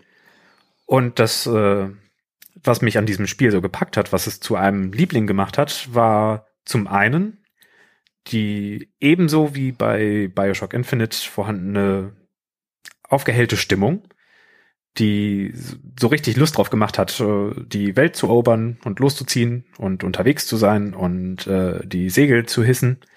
Das Ganze wird auch schön unterstützt durch den Soundtrack, wenn man gerade am Segeln ist, was dem Ganzen so ein bisschen Drive verleiht. Sonst hätte man vielleicht das Gefühl, naja, jetzt segel ich hier halt drei, vier Minuten übers Wasser und da ist ein Fass, an dem segel ich vorbei. Ne, so wirkt das halt total dämlich, langweilig, aber Okay. sobald der Soundtrack losgeht, und den kann ich ja gern mal anspielen, Oh ja. ist gleich eine ganz andere Stimmung, bei der man sich denkt, ja klar, das könnte ich jetzt auch noch eine Viertelstunde lang machen. Ich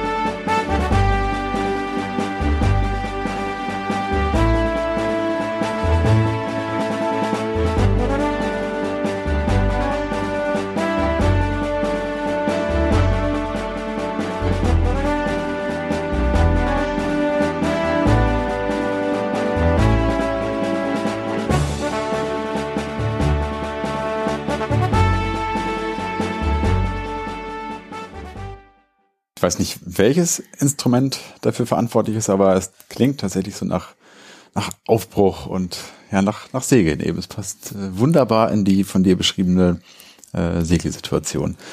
Und äh, ich hatte mir das Spiel auch so im Vorfeld einmal kurz angeschaut in so einem Let's Play und muss auch sagen, das sieht sehr freundlich, sehr fröhlich, sehr bunt und quietschig aus. Also kann mir schon vorstellen, dass es ähm, Spaß macht, da, da rumzulaufen. Alles ist irgendwie so sehr, ja, so, so Sunshine-mäßig und ja, irgendwie, Da passt die Mucke auch echt gut, Ja. was du gerade gesagt hast, quietschig und bunt, die klingt, das ist halt echt Nintendo-Mucke, ne? Ja. Das ist so richtig so Nintendo-Musik sie halt. wollen dir keine Angst machen und die wollen dich auch nicht schocken oder so. Wa warum, warum zeigt Nintendo doch bitte einen Trailer mit einem düsteren Kampf mit Link?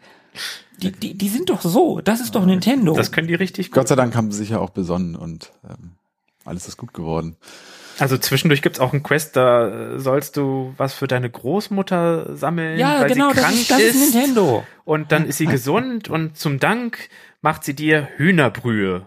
Ja, Nintendo. Oh, da ist die Welt noch in Ordnung. Das ist das, genau das ist Nintendo. Da, da will man doch kein Skyrim haben. nein, nein. Nee. Und, und das äh, Krasse ist, es ist ja trotzdem Kick-Ass, denn wenn du diese Hühnerbrühe trinkst, dann werden deine Herzcontainer aufgefüllt und deine Schläge machen doppelt so viel Damage wie vorher. Okay, also so eine Art Hühnerbrühe mit Speed. Hühnerbrühe mit Speed mindestens. Geil.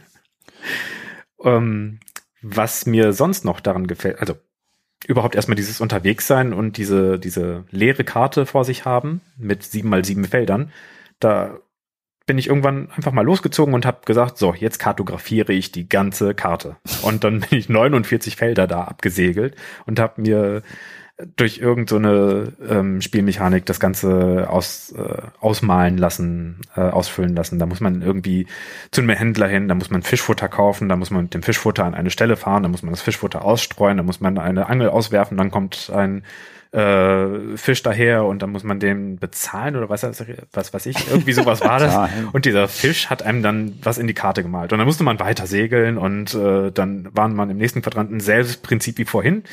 Und das macht man dann 49 Mal. Also da Oh, vergeht wow. einige Zeit. Das klingt sehr absurd. Aber äh, 49 Mal ist irgendwie so ein bisschen was anderes äh, in dem Quadranten zu sehen. Ähm, so manche kritisieren, die Inseln sind aber teilweise auch ganz schön langweilig, da passiert nichts, da ist nichts zu holen, das ist gar nicht so spielrelevant. War mir egal, denn jedes Mal war es so ein bisschen wundertütenartig, wie sieht die diesmal aus? Und wenn es nur eine blöde, kleine, publige, dreieckige Insel war, Also in jedem dieser Quadranten ist eine Insel. äh, mindestens eine. Ah, okay. Meistens ist es eine, eine große oder mittlere, manchmal ist es irgendwo so eine mittlere und vielleicht irgendwo eine kleine versteckt. Mhm. Und das weiß man halt nicht so genau. Und pro Insel gibt's höchstens einen Dungeon oder so. Mhm, okay. Aber es gibt dann auch den, äh, die Insel von Mr. Tingle und das ist eine unfassbar absurde Figur. Es ist ein Typ mit Schnäuzer, der ein Morphsuit anhat, einen grünen Morphsuit mit einem grünen Zipfel obendrauf. Und der schmeißt mit Konfetti und übersetzt dir Dokumente, die in alten Sprachen verfasst sind. Okay. Und macht dann einen Rückwärtssalto und tada, das Dokument ist übersetzt. Und dann wirft er mit Konfetti. Und er wirft zwischendurch mit Konfetti. Genau. Gott sei Dank. Ja, In- okay. in Auch diesem- das ist Nintendo. In diesem knallengen grünen Morphsuit. Also, oder lila. Ich äh, habe nicht so lange hingeguckt. Ich wollte meine Netzhaut behalten. Ja, okay.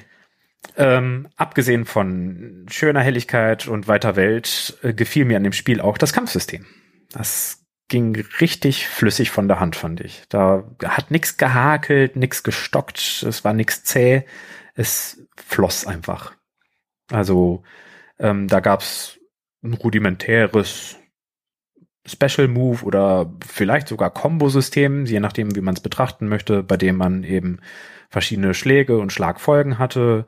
Man konnte ausweichen und im Ausweichmanöver auch den nächsten Schlag ansetzen oder man konnte über einen Gegner hinwegspringen und im Vorwärtssalto die Rückseite angreifen. Ja, hm. Ähm, das waren alles sehr leicht von der Hand gehende Moves, die dann auch die Kämpfe nicht so eintönig haben werden lassen, bei denen man einfach nur Buttons smasht und immer nur dieselbe Taste drückt und es passiert immer nur dieselbe Aktion oder man versucht eine Aktion und es will einfach nicht klappen und man haut immer daneben. Oder man hat das Timing nicht eingehalten und dann muss man erst warten, bis die Animation vorbei ist und dann erst kann man, nee, war einfach nicht so. Es ging einfach locker, easy von der Hand. Man hatte auch ein Paradensystem und äh, Aber das wäre, glaube ich, gar nicht, das wäre, glaube ich, gar nicht meins. Ich bin ja in so Nahkampfspielen, also außer bei so Fightern oder Brawlern oder so ein Kram, aber sobald es so um, um, um Third-Person-Nahkampf-Sachen geht, bin Mhm. ich echt mies. Es fühlt sich an der Stelle wie ein guter Brawler an, nur dass man über die Schulter des Charakters guckt. Dazu zählt auch noch die gute Kameraführung in dem Spiel. Da hat man extra dafür eben diesen gelben C-Stick, den Analogstick auf der rechten Seite. Du mitunter äh, eine der ersten Konsolen, die das so konsequent durchgesetzt oder umgesetzt haben und durchgezogen haben, diese, diese Kamerasteuerung, so dass man wirklich den Gegner immer gut im Blick hatte. Teilweise wird auch automatisch auf den Gegner fokussiert. Man hat also gar keine andere Chance, als ihn gut im Blick zu haben und ihn dementsprechend, also man kann sich dann auf die Bearbeitung des Gegners konzentrieren und äh, hat nicht so Schwierigkeiten damit, irgendwie den eigenen Charakter auf den Gegner hinzusteuern. So, Mhm, man kann mhm. eher durch die Blickwinkeljustierung, durch die ziemlich gelungene, das Ganze in Angriff nehmen. Und das war dann zum einen ein sehr rundes Erlebnis, was das Kämpfen anbelangte. Also etwas, was in fließender Aktion sehr gut funktioniert hat, aber auch was ähm, so freies Rumstreunern in der Welt anbelangte, hat es Spaß gemacht. Da konnte man sich immer so ein bisschen abwechseln in, im Spieltempo. Und das war ein sehr, sehr zufriedenstellendes Gefühl.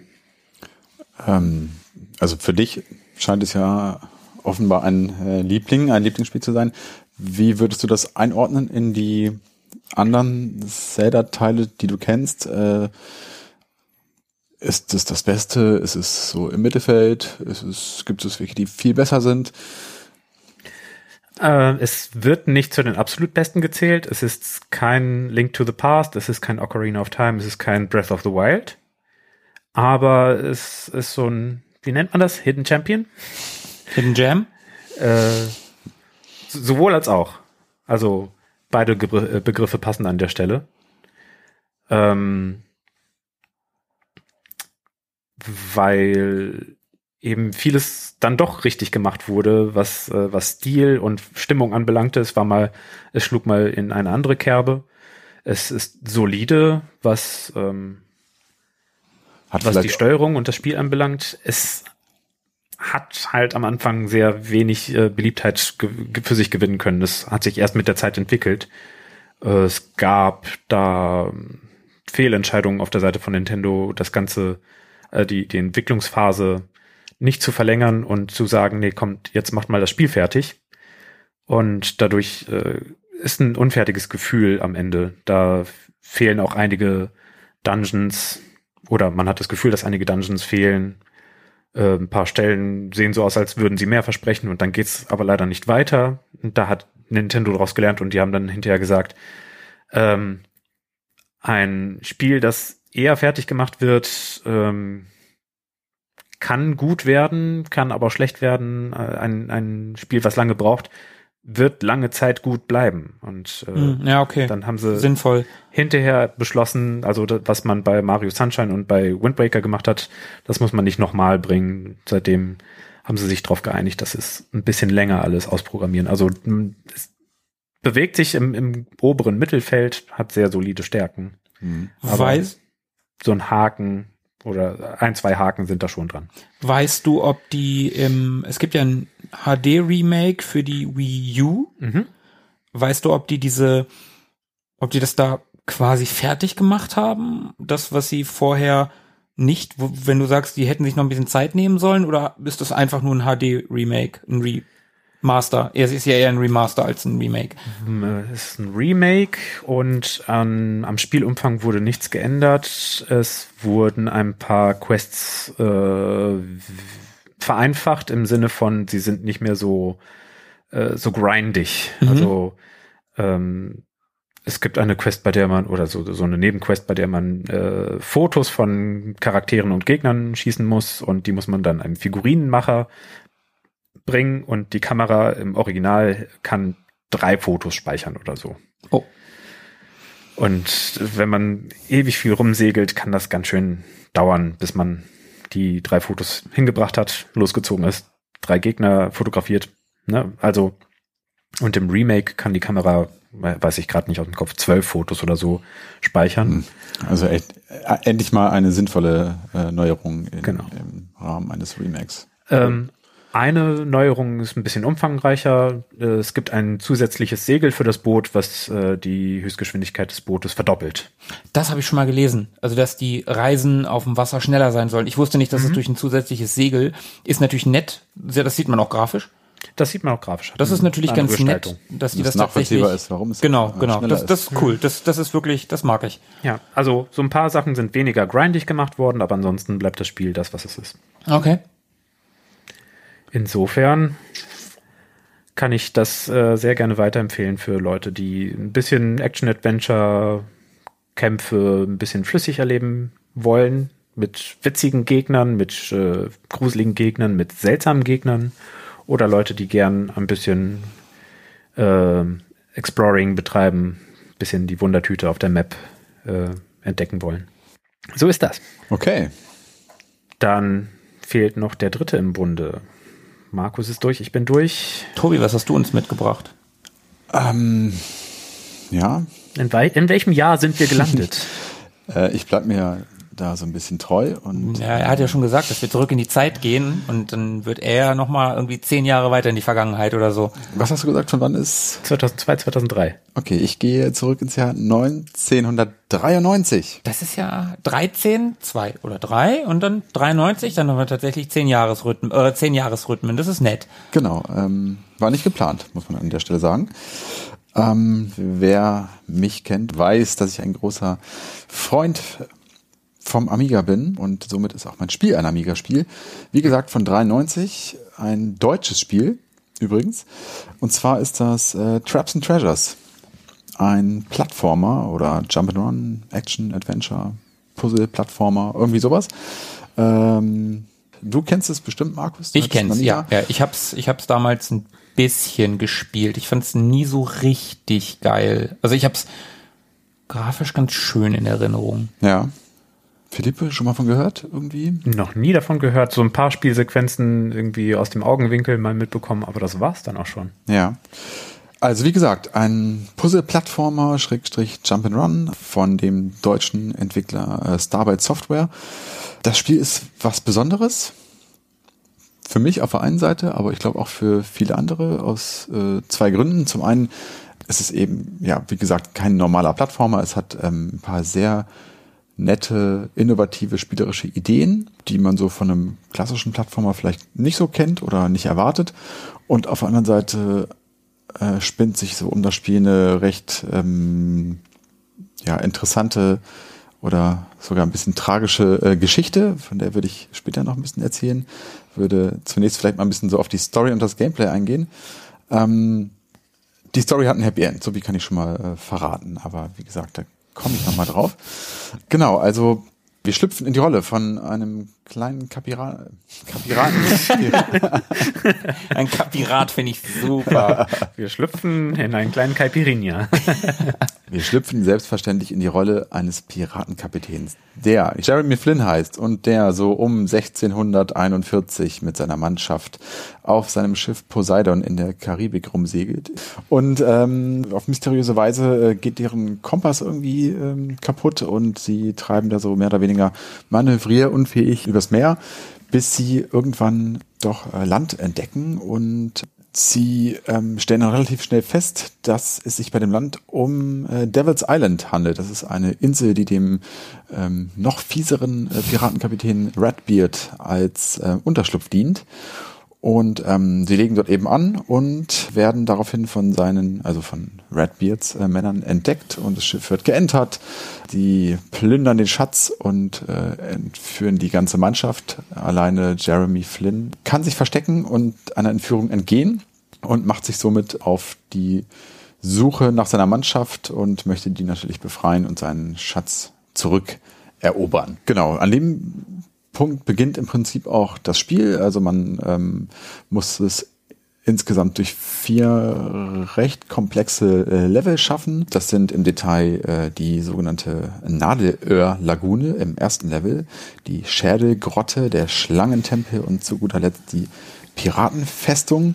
Level im Sinne von Welten quasi. Ja, Okay. Teile der Insel. Genau, Teile der Insel. Ähm, genau, also wir stehen nun mit, mit Flynn am Anfang dieses ersten Lagoon-Levels und ähm, was einem sofort auffällt, ist es ein sehr freundliches Spiel, es ist sehr, sehr hübsch und sympathisch gestaltet, sehr bunt, sehr knuffig, sehr niedlich irgendwie. Das gleiche gilt auch für den Protagonisten, für diesen Jeremy Flynn. Also man muss sich den als ähm, ja, als, als cartoonlich gestalteten Piraten ähm, vorstellen. Der hat so ein wie man sich so einen Piraten eben vorstellt, so einen schwarzen Dreispitz mit einer Feder und ein grünes Jäckchen und natürlich einen Bart und äh, Stiefel und so weiter. Also Hat er nicht ein Holzbein? nee, kein Holzbein. Jump'n'Run mit Holzbeinen Das ist herausfordernd. Äh, genau, also der kommt schon recht tapsig daher so. Und der wird auch relativ simpel gesteuert, also der kann nach links und rechts, der kann springen und der kann sich äh, ducken und äh, kriechen und er ist mit einem kleinen Säbel bewaffnet, mit dem er sich da äh, gegen Gegner äh, verteidigen kann, die einem, die ihm da so begegnen, also an den anderen Piraten und ähm, Skeletten und irgendwelchem anderen Getier. Und genau, seine Aufgabe ist es, seine Mannschaft zu befreien. Und ähm, die besteht übrigens aus 37 Männern und ähm, die sind über das gesamte Spiel verteilt und in Käfigen eingesperrt und die muss man eben finden und äh, befreien. Und das ist im ersten Level auch noch relativ einfach.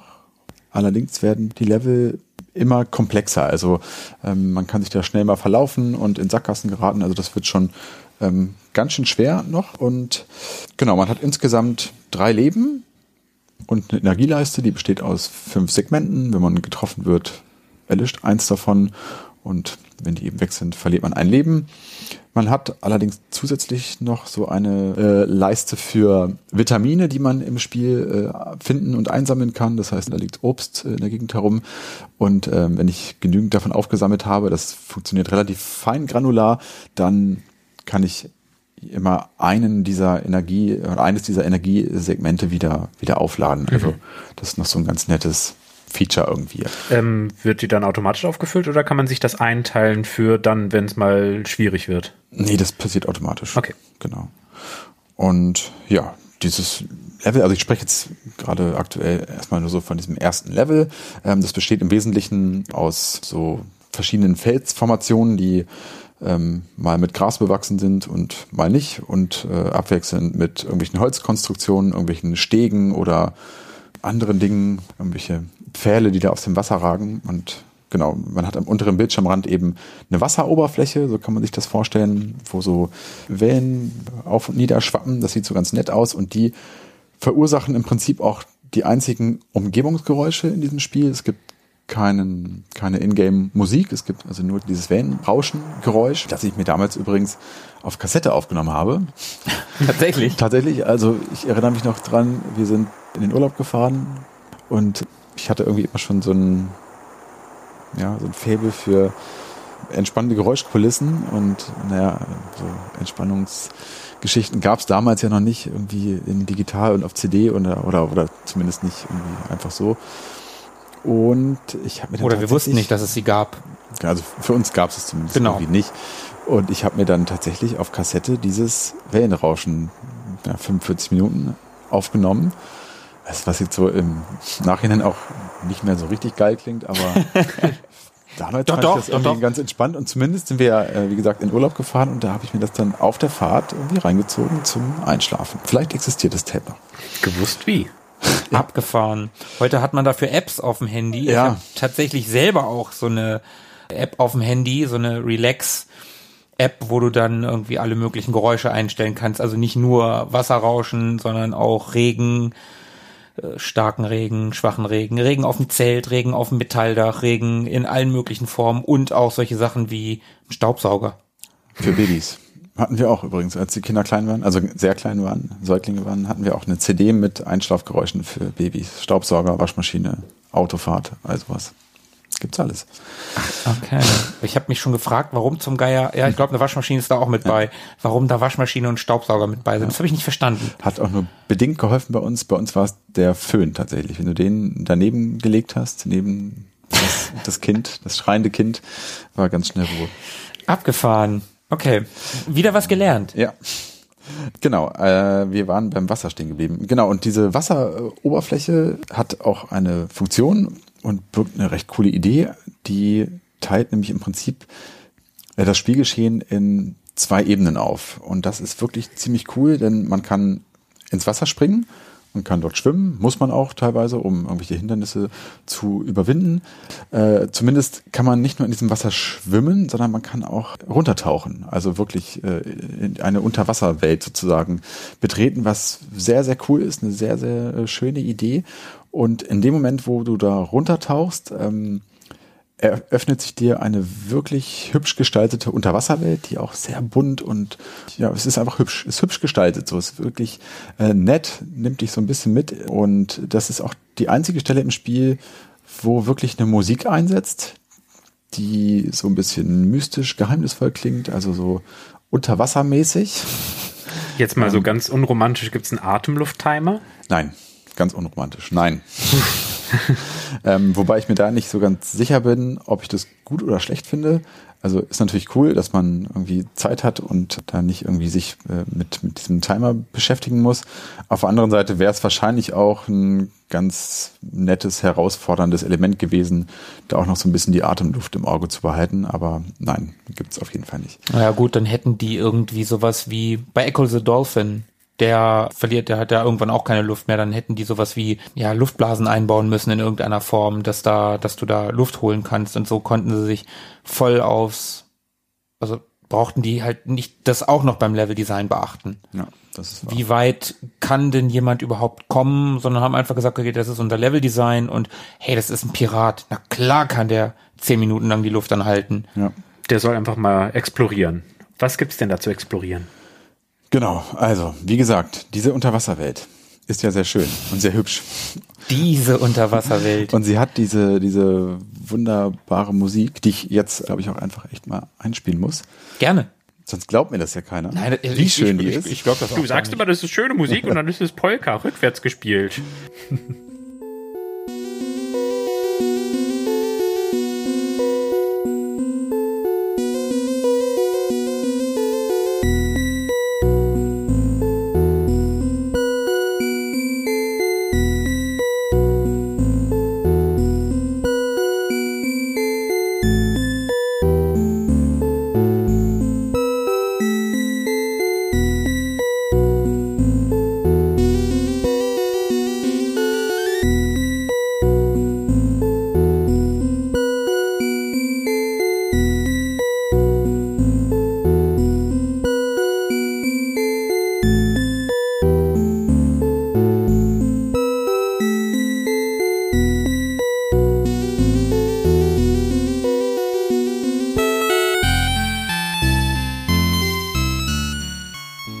Das war Gloomy. Gloomy. Also auch auf die Gefahr hin, mich zu wiederholen, also nicht in diesem Podcast, aber ich sage das im Amiga-Podcast ungefähr gefühlt bei jedem dritten Spiel. Ganz dunkle Erinnerungen. das ist schon lange her Ja. und ich finde, das klingt gar nicht so typisch Amiga. Es klingt nicht so samplig. Es klingt mehr nach Synthi. Ja, ja, vielleicht deswegen. Also ich finde, das ist nicht so ein ganz typischer Amiga-Sound, wie, wie halt viele andere Spiele klingen. Und irgendwie klingt es auch wie irgendwas anderes, das man kennt. Das kommt mir irgendwie bekannt vor, ohne dass es das ist, was mir bekannt vorkommt. Es erinnert mich an irgendwas Bekanntes. Ich weiß aber nicht an was. Schön finde ich, dass es tatsächlich wirklich nach Unterwasser klingt. Irgendwie Hm, haben ja, sie das es stimmt, geschafft. das stimmt. Ich wollte gerade sagen, vielleicht kommt es einem aus irgendeiner anderen Unterwas Unterwasserszene, irgendeines anderen Spiels oder Filmes bekannt vor. Das klingt einfach so nach, Hm. Man wie hört das, es halt so unter Wasser klingen muss. man, man, man hört das und denkt, also wenn man Farben denkt, wenn man, wenn man bei Geräuschen an Farben denkt, denkt man blau und grün. Ja, definitiv. geht mir auch so. Genau. Diese Unterwasserwelt. Ähm, da zeigt sich übrigens auch die wirklich schön gemachte Animation äh, des Charakters. So, der äh, schwimmt da eben und äh, man sieht so ein bisschen die, ähm, die Atembewegung von, von ihm, wie er so Luftblasen ähm, aus seinem Mund rauskommen und überhaupt so dieses, die Bewegungen dort unter Wasser. Es gibt da so Quallen, die da rumwabern und Luftblasen, die aus Muscheln aufsteigen. Das sieht alles sehr, sehr hübsch und mit sehr viel Liebe zum äh, Detail gestaltet aus. Ähm, und es ist natürlich auch nicht nur ein Element, das man irgendwie aufgrund seiner Schönheit explorieren kann, sondern ähm, ein Element, was einfach auch äh, nützlich ist oder, oder genutzt werden muss. Also ist ja wie gesagt ein, ein äh, Puzzle-Plattformer. Also dort gibt es äh, diverse Rätsel und Puzzle zu lösen, die ähm, ja durchaus frustrieren können, weil man wie gesagt in, auch mal in Sackgassen landen können, äh, kann. Also man muss Schlüssel finden, Schalter umlegen, irgendwelche Kisten hin und her schieben, um höhere Ebenen zu erreichen. Und das kann, kann schon äh, ganz schön äh, knifflig werden. Also grundsätzlich ist man aber äh, in der Lage, die komplette Höhe dann unter Wasser zu nutzen. Also man ist nicht an einen Meeresboden oder so gebunden, sondern kann frei umhertauchen. Also du, die, die, dieses, ja, das Meer ist natürlich begrenzt irgendwann mit einem Meeresgrund. So. Ähm, ich würde sagen, so in der Gesamthöhe ist, ist das, was sich unter der Wasseroberfläche abspielt, nochmal genauso hoch wie der Teil, den du äh, überhalb der Oberfläche zur Verfügung hast. Also Oberhalb der Oberfläche ist man halt dann immer an den Boden gebunden, kann nur ein bisschen springen und unterhalb hat man so die, die volle. genau. Man kann schwimmen, also quasi fliegen, in Anführungsstrichen, im Okay. Wasser fliegen. Das, das meinte, glaube ich, Philippe. Genau. Das kann man. Genau, richtig. Du kannst im Wasser dich frei bewegen und hin und her. Und hoch und runter schwimmen. Ja, ja. Okay. Genau. Und ähm, genau, also und dieses dieses Puzzle-System, diese Rätsel machen das eben zu einem ähm, besonderen Plattformer, finde ich. Das sind ähm, so Elemente, die man ja durchaus ähm, nicht häufig findet in solchen Spielen. Aber Zumindest nicht in der Form. Du kannst doch auch tatsächlich bei diesen Puzzeln in richtige Sackgassen geraten. Und ich meine Sackgassen auch, dass du dich einbaust irgendwie und nicht mehr weg kannst. Mhm. Und dann musst du, habe ich gelesen, Escape drücken und ein Leben Die- opfern, ja. damit du nochmal von vorne anfangen kannst. stimmt. Du kannst in eine richtige Sackgasse Ja. kommen. Es gibt Gott sei Dank die Escape-Taste. Ähm, genau, wo man dann eben einen leben lassen muss, um aus der Falle wieder rauszukommen. Ja. Hätte man vielleicht ein bisschen eleganter lösen können, aber ja, genau. Es geht also weniger um, um Schnelligkeit oder Reaktionsvermögen hier, so wie das bei, bei vielen anderen äh, Jump'n'Runs ja so der Fall ist, sondern es geht wirklich darum, ähm, sehr äh, aufmerksam und wach durch dieses durch diese Welten äh, zu gehen, äh, weil man durchaus auch mal Sachen übersehen kann. Also ähm, irgendwelche Schalter oder, oder solche Dinge äh, oder vielleicht Steine, die irgendwie anders aussehen, die möglicherweise ähm, ein, ein, etwas verbergen, was später noch wichtig sein könnte. Deswegen auch die Achtsamkeitsgeräusche an der Oberfläche. Weil man so achtsam sein soll. Also das Achtsamkeitshintergrundwellenrauschen und so. Achso, ja, genau. Ähm, ja, äh, man kann übrigens natürlich auch äh, Schätze einsammeln, also irgendwie Edelsteine, Goldmünzen etc. Ähm, man möchte ja schließlich seinen Schatz dort äh, zurückgewinnen.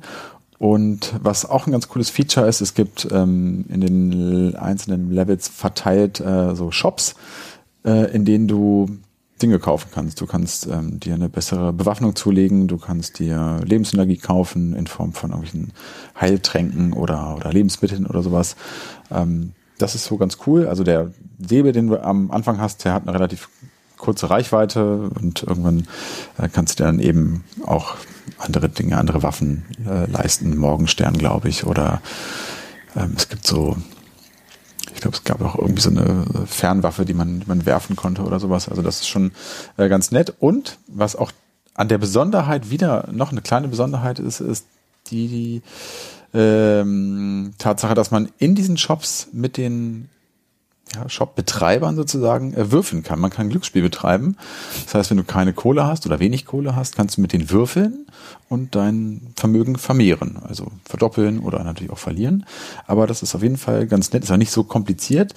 Ähm, also man kann da durchaus dann in relativ kurzer Zeit schon zu ähm, ja, ordentlich Kohle kommen, sodass man sich dann eben auch wirklich mal eine bessere Waffe kaufen kann. Finde ich auf jeden Fall auch ein ganz nettes und ungewöhnliches Feature in so einem, in so einem Spiel. Wie realistisch sind denn die Chancen, dass man da Geld hinzugewinnt? Die sind relativ hoch. Also es ist nicht so, dass die Bank im Durchschnitt gewinnt. Nö, nee, würde ich nicht sagen. Es ist ein relativ gut ausgewogenes ähm, Spielsystem Mhm. offenbar. Ja. Hast du das Spiel durchgespielt? Nee, nie. Ich habe ähm, das damals, also als ich das auf Amiga gespielt habe, habe ich es irgendwie bestenfalls mal so angespielt. Ich glaube, ich habe auch die Komplexität nicht so richtig verstanden oder ich erinnere mich nicht mehr dran. Keine Ja, Ahnung. vielleicht mochte war ich es auch deswegen schwer. nicht so. Vielleicht Also- war es damals für damalige Verhältnisse für mich auch tatsächlich zu wenig. Also es sah ja aus wie so ein typisches Jump'n'Run. Mhm. Ist es ja aber nicht. Nee, genau. Ich wollte gerade sagen, wenn man Bock gehabt hat auf einen Jump and Run 1994 oder so, dann wollte man ja Sonic spielen oder was, was so ähnlich war oder Mario oder sowas. Ja, genau, genau, genau. Und wenn du dann Von Traps mir aus and noch Treasures- Super Frog, aber ja, oder auch nicht. Aber wenn du dann halt Traps and Treasures äh, ähm, geladen hattest, äh, kann es sein, dass man ein bisschen enttäuscht wurde, weil es war einfach, war eben nicht Sonic oder nicht Mario. Ne? Also da überwiegt nicht dann, mal glaube ich, Super Frog. nicht mal Super Frog. Also überwiegt da wirklich der, der, ähm, ja, der Puzzleanteil? Der, der Puzzleanteil, genau. Hast du das Spiel? Nein, ich hab's leider nicht. Ähm, das Spiel gehört leider auch zu den äh, rarsten ähm, Amiga Big Boxen, die man so finden kann. Also wenn man Wenn man sie findet, findet. wenn man sie findet, ist es sehr sehr teuer. Ähm, Problem ist aber, man findet sie halt auch einfach nicht. Also es gibt natürlich viele teure Spiele vom Amiga, Moonstone etc., die auch sau viel Geld kosten, also im höheren dreistelligen Euro-Bereich. Ähm, ich kann von daher auch gar nicht sagen, was Traps and Treasures kosten würde. Ich habe mal so ein bisschen geschaut, also findest du einfach nicht bei eBay so. Ich glaube, in der äh, Retro Gamer, also in der Zeitschrift, war es irgendwie unter den Top 5 der seltensten ähm, Spiele, die man überhaupt so Oh, bekommen kann. krass. Ja. Ich hatte ja vorhin kurz ähm, von der Entstehungsgeschichte äh, erzählt, ähm, dass es hier ja interessant bis tragisch äh, zuging. Das ist tatsächlich so. Also das Spiel wurde interessanterweise von einem von einem Schweizer äh, entwickelt, dem Roman Werner, ähm, ein Amiga-Entwickler, der bereits schon zuvor so auf Freelancer-Basis an anderen Projekten für Starbyte äh, gearbeitet hat, ähm, an Rings of Medusa, Rolling Ronnie oder Winzer, das war so eine Simulation damals, Wirtschaftssimulation. Winzer. Winzer. Ähm, und ich glaube, da hat er hauptsächlich im Bereich der Soundprogrammierung gearbeitet und ähm, dann so Ende der 80er, 89 äh, kam in ihm so der Wunsch auf, dann doch mal ein eigenes Spiel zu entwickeln. Und ähm, er wollte auch gerne was machen, was er selber gerne spielen würde, also ein echtes Autorenspiel sozusagen entwickeln. Und er hat Das hört man ja öfter von, von Leuten, dass bei Games, ich mache ein Spiel, das ich gerne spielen möchte. Oder auch bei Filmen, ich mache einen Film, den ich gern gucken möchte. Also Das finde ich eigentlich ganz spannend, tatsächlich. Genau, also dass sie nicht irgendwie nach Vorgabe irgendwie. Ja, genau, genau, genau. Genau, also ein Autorenspiel, wenn man so will. Und ähm, hat dann eben mit dem eben schon genannten äh, Rüdi äh, Hugendubel, dem äh, ja, Sounddesigner dieses Unterwasserstücks, ähm, mit ersten Ideen und der Entwicklung dieses äh, Spiels begonnen und hatte dann so äh, Ende 1990 eine halbwegs spielbare äh, Demo fertig Und er war dann auf der äh, Weihnachtsfeier von Starbite äh, eingeladen, für die er ja als Freelancer schon arbeitete und hatte dort die Möglichkeit, dieses Spiel dem Geschäftsführer vorzustellen. In Bochum übrigens. Also der äh, die Starbite, äh, Starbite saß in, in Bochum und dort konnte er eben am Abend eine Gelegenheit nutzen und dieses Spiel präsentieren. Und das kam auch sehr gut an. Die hatten da Interesse und waren äh, sehr angetan davon.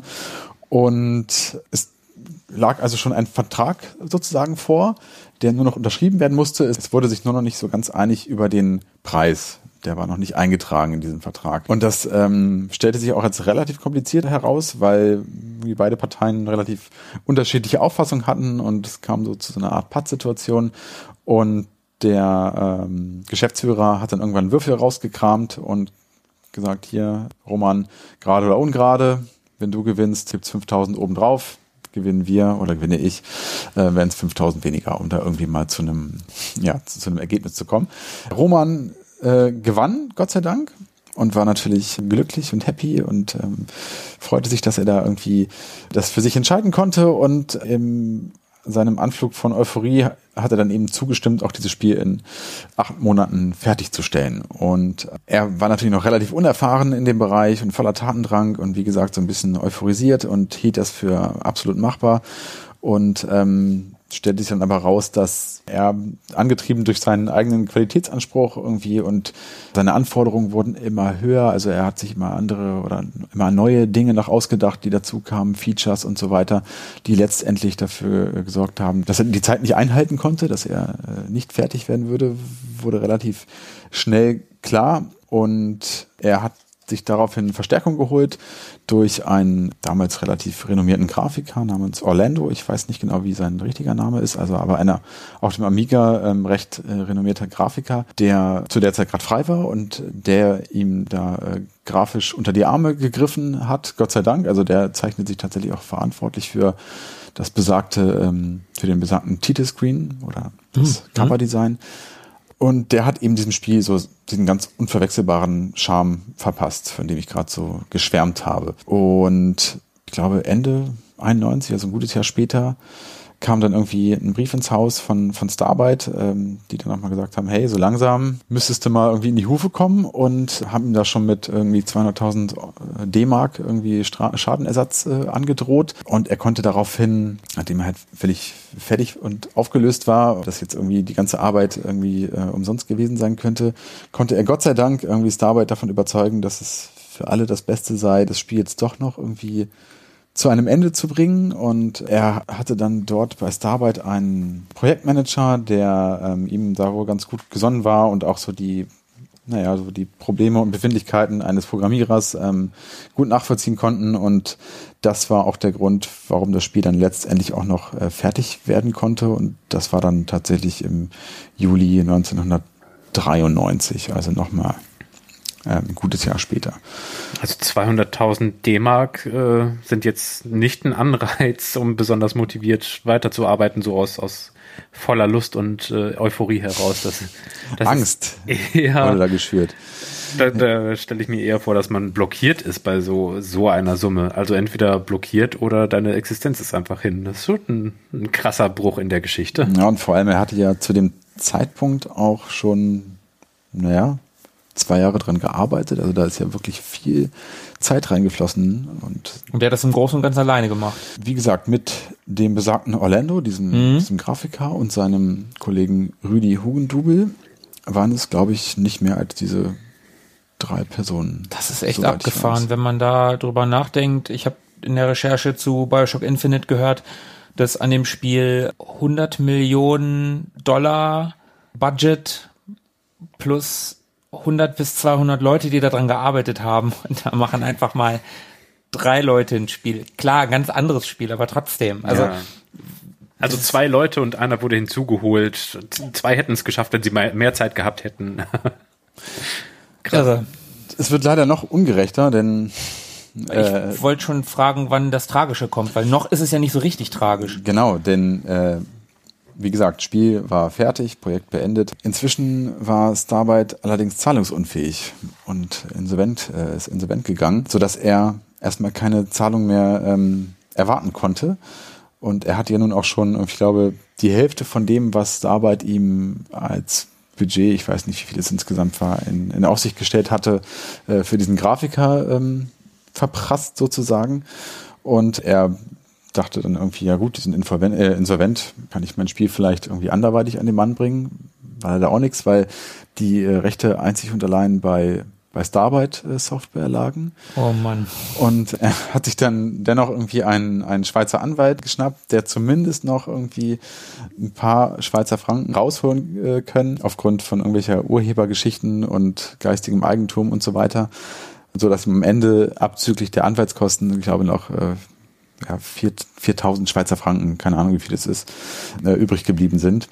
Für zwei Jahre Arbeit? Ja, eigentlich sogar ja noch mehr. Das Ding ist 93 rausgekommen und er hat 89 die Idee gehabt und hat, wann war das Weihnachtsfeier? 90? Äh, genau, die Weihnachtsfeier war Ende 90, ne? Ja. Hat sie gesagt, glaube ich, ne? Also wenn das 93 rausgekommen ist, dann plus die Idee, das sind ja bald vier Jahre Arbeit. Also wenn du die Idee jetzt mit dazu rechnest, ne? Und dafür ja, 1000 Euro pro Jahr, das ist äh, nicht viel. Ähm, äh, so viel. Entschuldigung, 1000 Schweizer Franken, das ist ja noch weniger.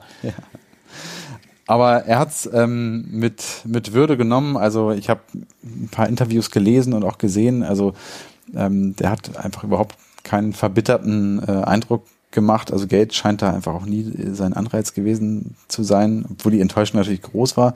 Aber er spricht oder sprach äh, immer davon, dass er recht guter Dinge aus der Sache herausgegangen ist, weil er einfach viel über seine eigenen Stärken und Schwächen gelernt hat, viel Erfahrungen äh, mitgenommen hat, Freundschaften geschlossen hat und so weiter. Und das war ihm wohl stets wichtiger als als der wirtschaftliche äh, Erfolg, der da hätte dranhängen können. Als wenn es noch nicht genug gewesen wäre, er hat äh, dieses Spiel dann eben nach Fertigstellung übergeben an Starbyte ähm, mit so einem kleinen Hintertürchen. Er hat diesen Title Screen äh, ausgetauscht durch einen Platzhalter, also dass es im Zweifelsfall noch nicht veröffentlicht werden konnte.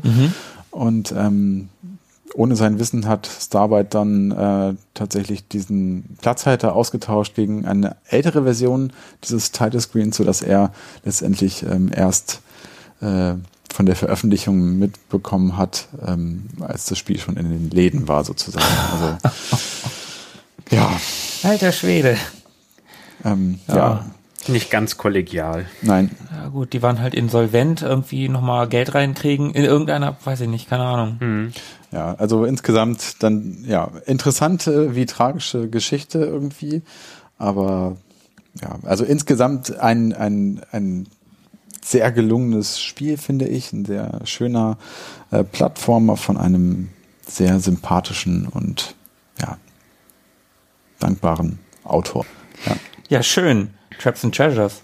Auf jeden Fall sehr hübsches, hübsches Spiel. Also wenn man mal keinen Bock drauf hat, äh, vor lauter Hand-Auge-Koordination und Hektik und Stress und keine Ahnung was und hohem Schwierigkeitsgrad von äh, Retro-Jump'n'Runs erschlagen zu werden, der kann darauf zurückgreifen, um mal was anderes einzuschlagen, eine andere Richtung. Richtig, ja. Und ich glaube, es gibt im Spiel ein Passwort-System, wo du dann eben wieder in bereits erreichte Level äh, zurückgehen kannst, aber du kannst nicht abspeichern während des Spielens, was damals ein bisschen nervig war, heute allerdings ja auch egal. Ich meine, wenn man es auf dem Emulator spielt, kannst du jederzeit abspeichern und das ist bei dem Spiel auch sinnvoll. Ich glaube, es ist sonst eine recht langwierige Angelegenheit. Ähm, und ich habe es, wie gesagt, im vergangenen Jahr mal gespielt. Da habe ich das erste Level beendet. Das war schon äh, relativ zeitraubend und da war ich auf jeden Fall froh drum, dass man, dass man dort jederzeit abspeichern konnte. Und weiter bin ich auch noch nicht gekommen bisher. Früher gewesen ist, wenn man schon so speichern kann. Oh, ich weiß, auf welche Frage das hinausläuft. Ja, könnte sein. Also, also, war früher nicht alles besser? Naja, das Spiel ist ja schon alt. Das Spiel ist schon alt. Also ich kann diese Frage äh, mir selber durch das Spiel, was ich ausgesucht habe, obwohl ja, 2013 ist ja auch schon wieder sieben Jahre her, war früher alles besser. es gab kein Multiplayer in meinem Spiel. Bioshock Infinite ohne Multiplayer. Yes. Also, ja, doch, Was Vielleicht war früher doch alles besser. Selbst 2013 war, war noch alles besser als heute. Ja. 2002, 2003 ein, eine schöne und mutige Entscheidung zu Cell Shading und nicht hypermoderne, hyperrealistische und dann aber schnell alternde Grafik. Das war damals schon eine ganz gute Entscheidung. Also ich weiß nicht, ob man sagen kann, damals waren die Zeldas besser. also das wäre Breath of the Wild gegenüber vielleicht ein bisschen unfair, aber Breath of the Wild gilt zuweilen als bestes Spiel aller Zeiten. Also nicht nur als bestes Zelda, das habe ich schon jetzt ein paar Mal gelesen. Das beste Spiel. wäre also ein kleines bisschen unfair. Ich glaube, es wäre vermessen. D dann können wir aber trotzdem sagen, dass äh, es damals eine gute Entscheidung war. Früher war, war so einiges gut, war schon viel Gutes dabei. Ja. Mehr als heute? Vielleicht. Ich will jetzt nicht wieder anfangen. Okay, Eine Sache haben wir noch. Genau. Ich würde ähm, die letzten Worte gern noch äh, nutzen, um ein kurzes Dankeschön an den Michael Schmitzer äh, zu richten und sein Team von cultboy.com, die uns freundlicherweise mit in ihre Podcast-Rubrik aufgenommen haben und regelmäßig ähm, unter anderem nun auch unsere Folgen dort featuren. Ähm, Cultboy ist so ein Projekt, äh, das ursprünglich mal als, ich glaube, hoffentlich erzähle ich jetzt nichts Falsches, ähm, als Sammlung für Sp ausschließlich Spielerezessionen gestartet ist, ähm, sich mittlerweile allerdings zu einem sehr großen Portal gemausert hat, äh, auf dem man eben nicht nur Rezensionen findet, sondern auch tonnenweise Artikel, Scans, Interviews, Listen, Komplettlösungen und äh, solche Dinge, ähm, andere Stuff äh, rund um das Thema äh, Retro Gaming. Also Mit viel Liebe zum Detail. Das stimmt. Also da kann man zu allen Podcasts einmal kurz lesen, was sind die Inhalte. Und Ja. die kann man ja nicht immer aus Shownotes oder so herauslesen. Da scheint jemand wirklich ganz tief drin zu sein. Und wohlgemerkt, man kann die äh, Rezensionen von damals als Scans. Genau, es sind die Originalen das- das ist halt toll. von damals und Genau. das ist wirklich cool und Man- man- einzigartig. Und gerade ich habe damals ja die, die Amiga Games gesammelt und da habe ich dann digital nochmal durch die ein oder andere Amiga Games geblättert, die ich äh, damals hatte oder äh, habe mir dann Spielerezensionen angeguckt und gedacht, ach ja, stimmt, an die kann ich mich erinnern. Ich kann mich noch an dieses Design erinnern von damals. Das ist schon ziemlich cool. Man hat also nicht nur einfach den das Ganze als digitales, also klar ist es digital, aber man hat es nicht als äh, TrueType Font oder so, sondern es ist ein Scan von einer von einem von einem ähm, Haptischen Erlebnis. ja, genau. Das ist, das ist schon ziemlich cool und unter den Spielen, das, da lese ich auch ganz gerne mal quer, wird, wird dann über das Spiel, also unter den Rezensionen, unter diesen Scans wird dann über das Spiel auch nochmal diskutiert, teilweise auch über die Artikel und das ist schon ganz ist nett. eine äh, sehr lebhafte Community und äh, das macht auf jeden Fall Spaß, sich da so ein bisschen zu tummeln. Ähm, also in diesem Sinne vielen Dank. Ja, und- vielen Dank. Definitiv. Vielen Dank, lieben Gruß hinaus. Ja, Grüße gehen raus. Genau. An den Michael Schmitzer und sein Team von cultboy.com. Dann haben wir es für heute. Würde ich auch sagen. Und ähm, ja, danke fürs Zuhören und bis die Tage. Bleibt am Drücker. Ciao. Ciao. Ciao. Mögen die Retro Boys mit euch sein. Immer.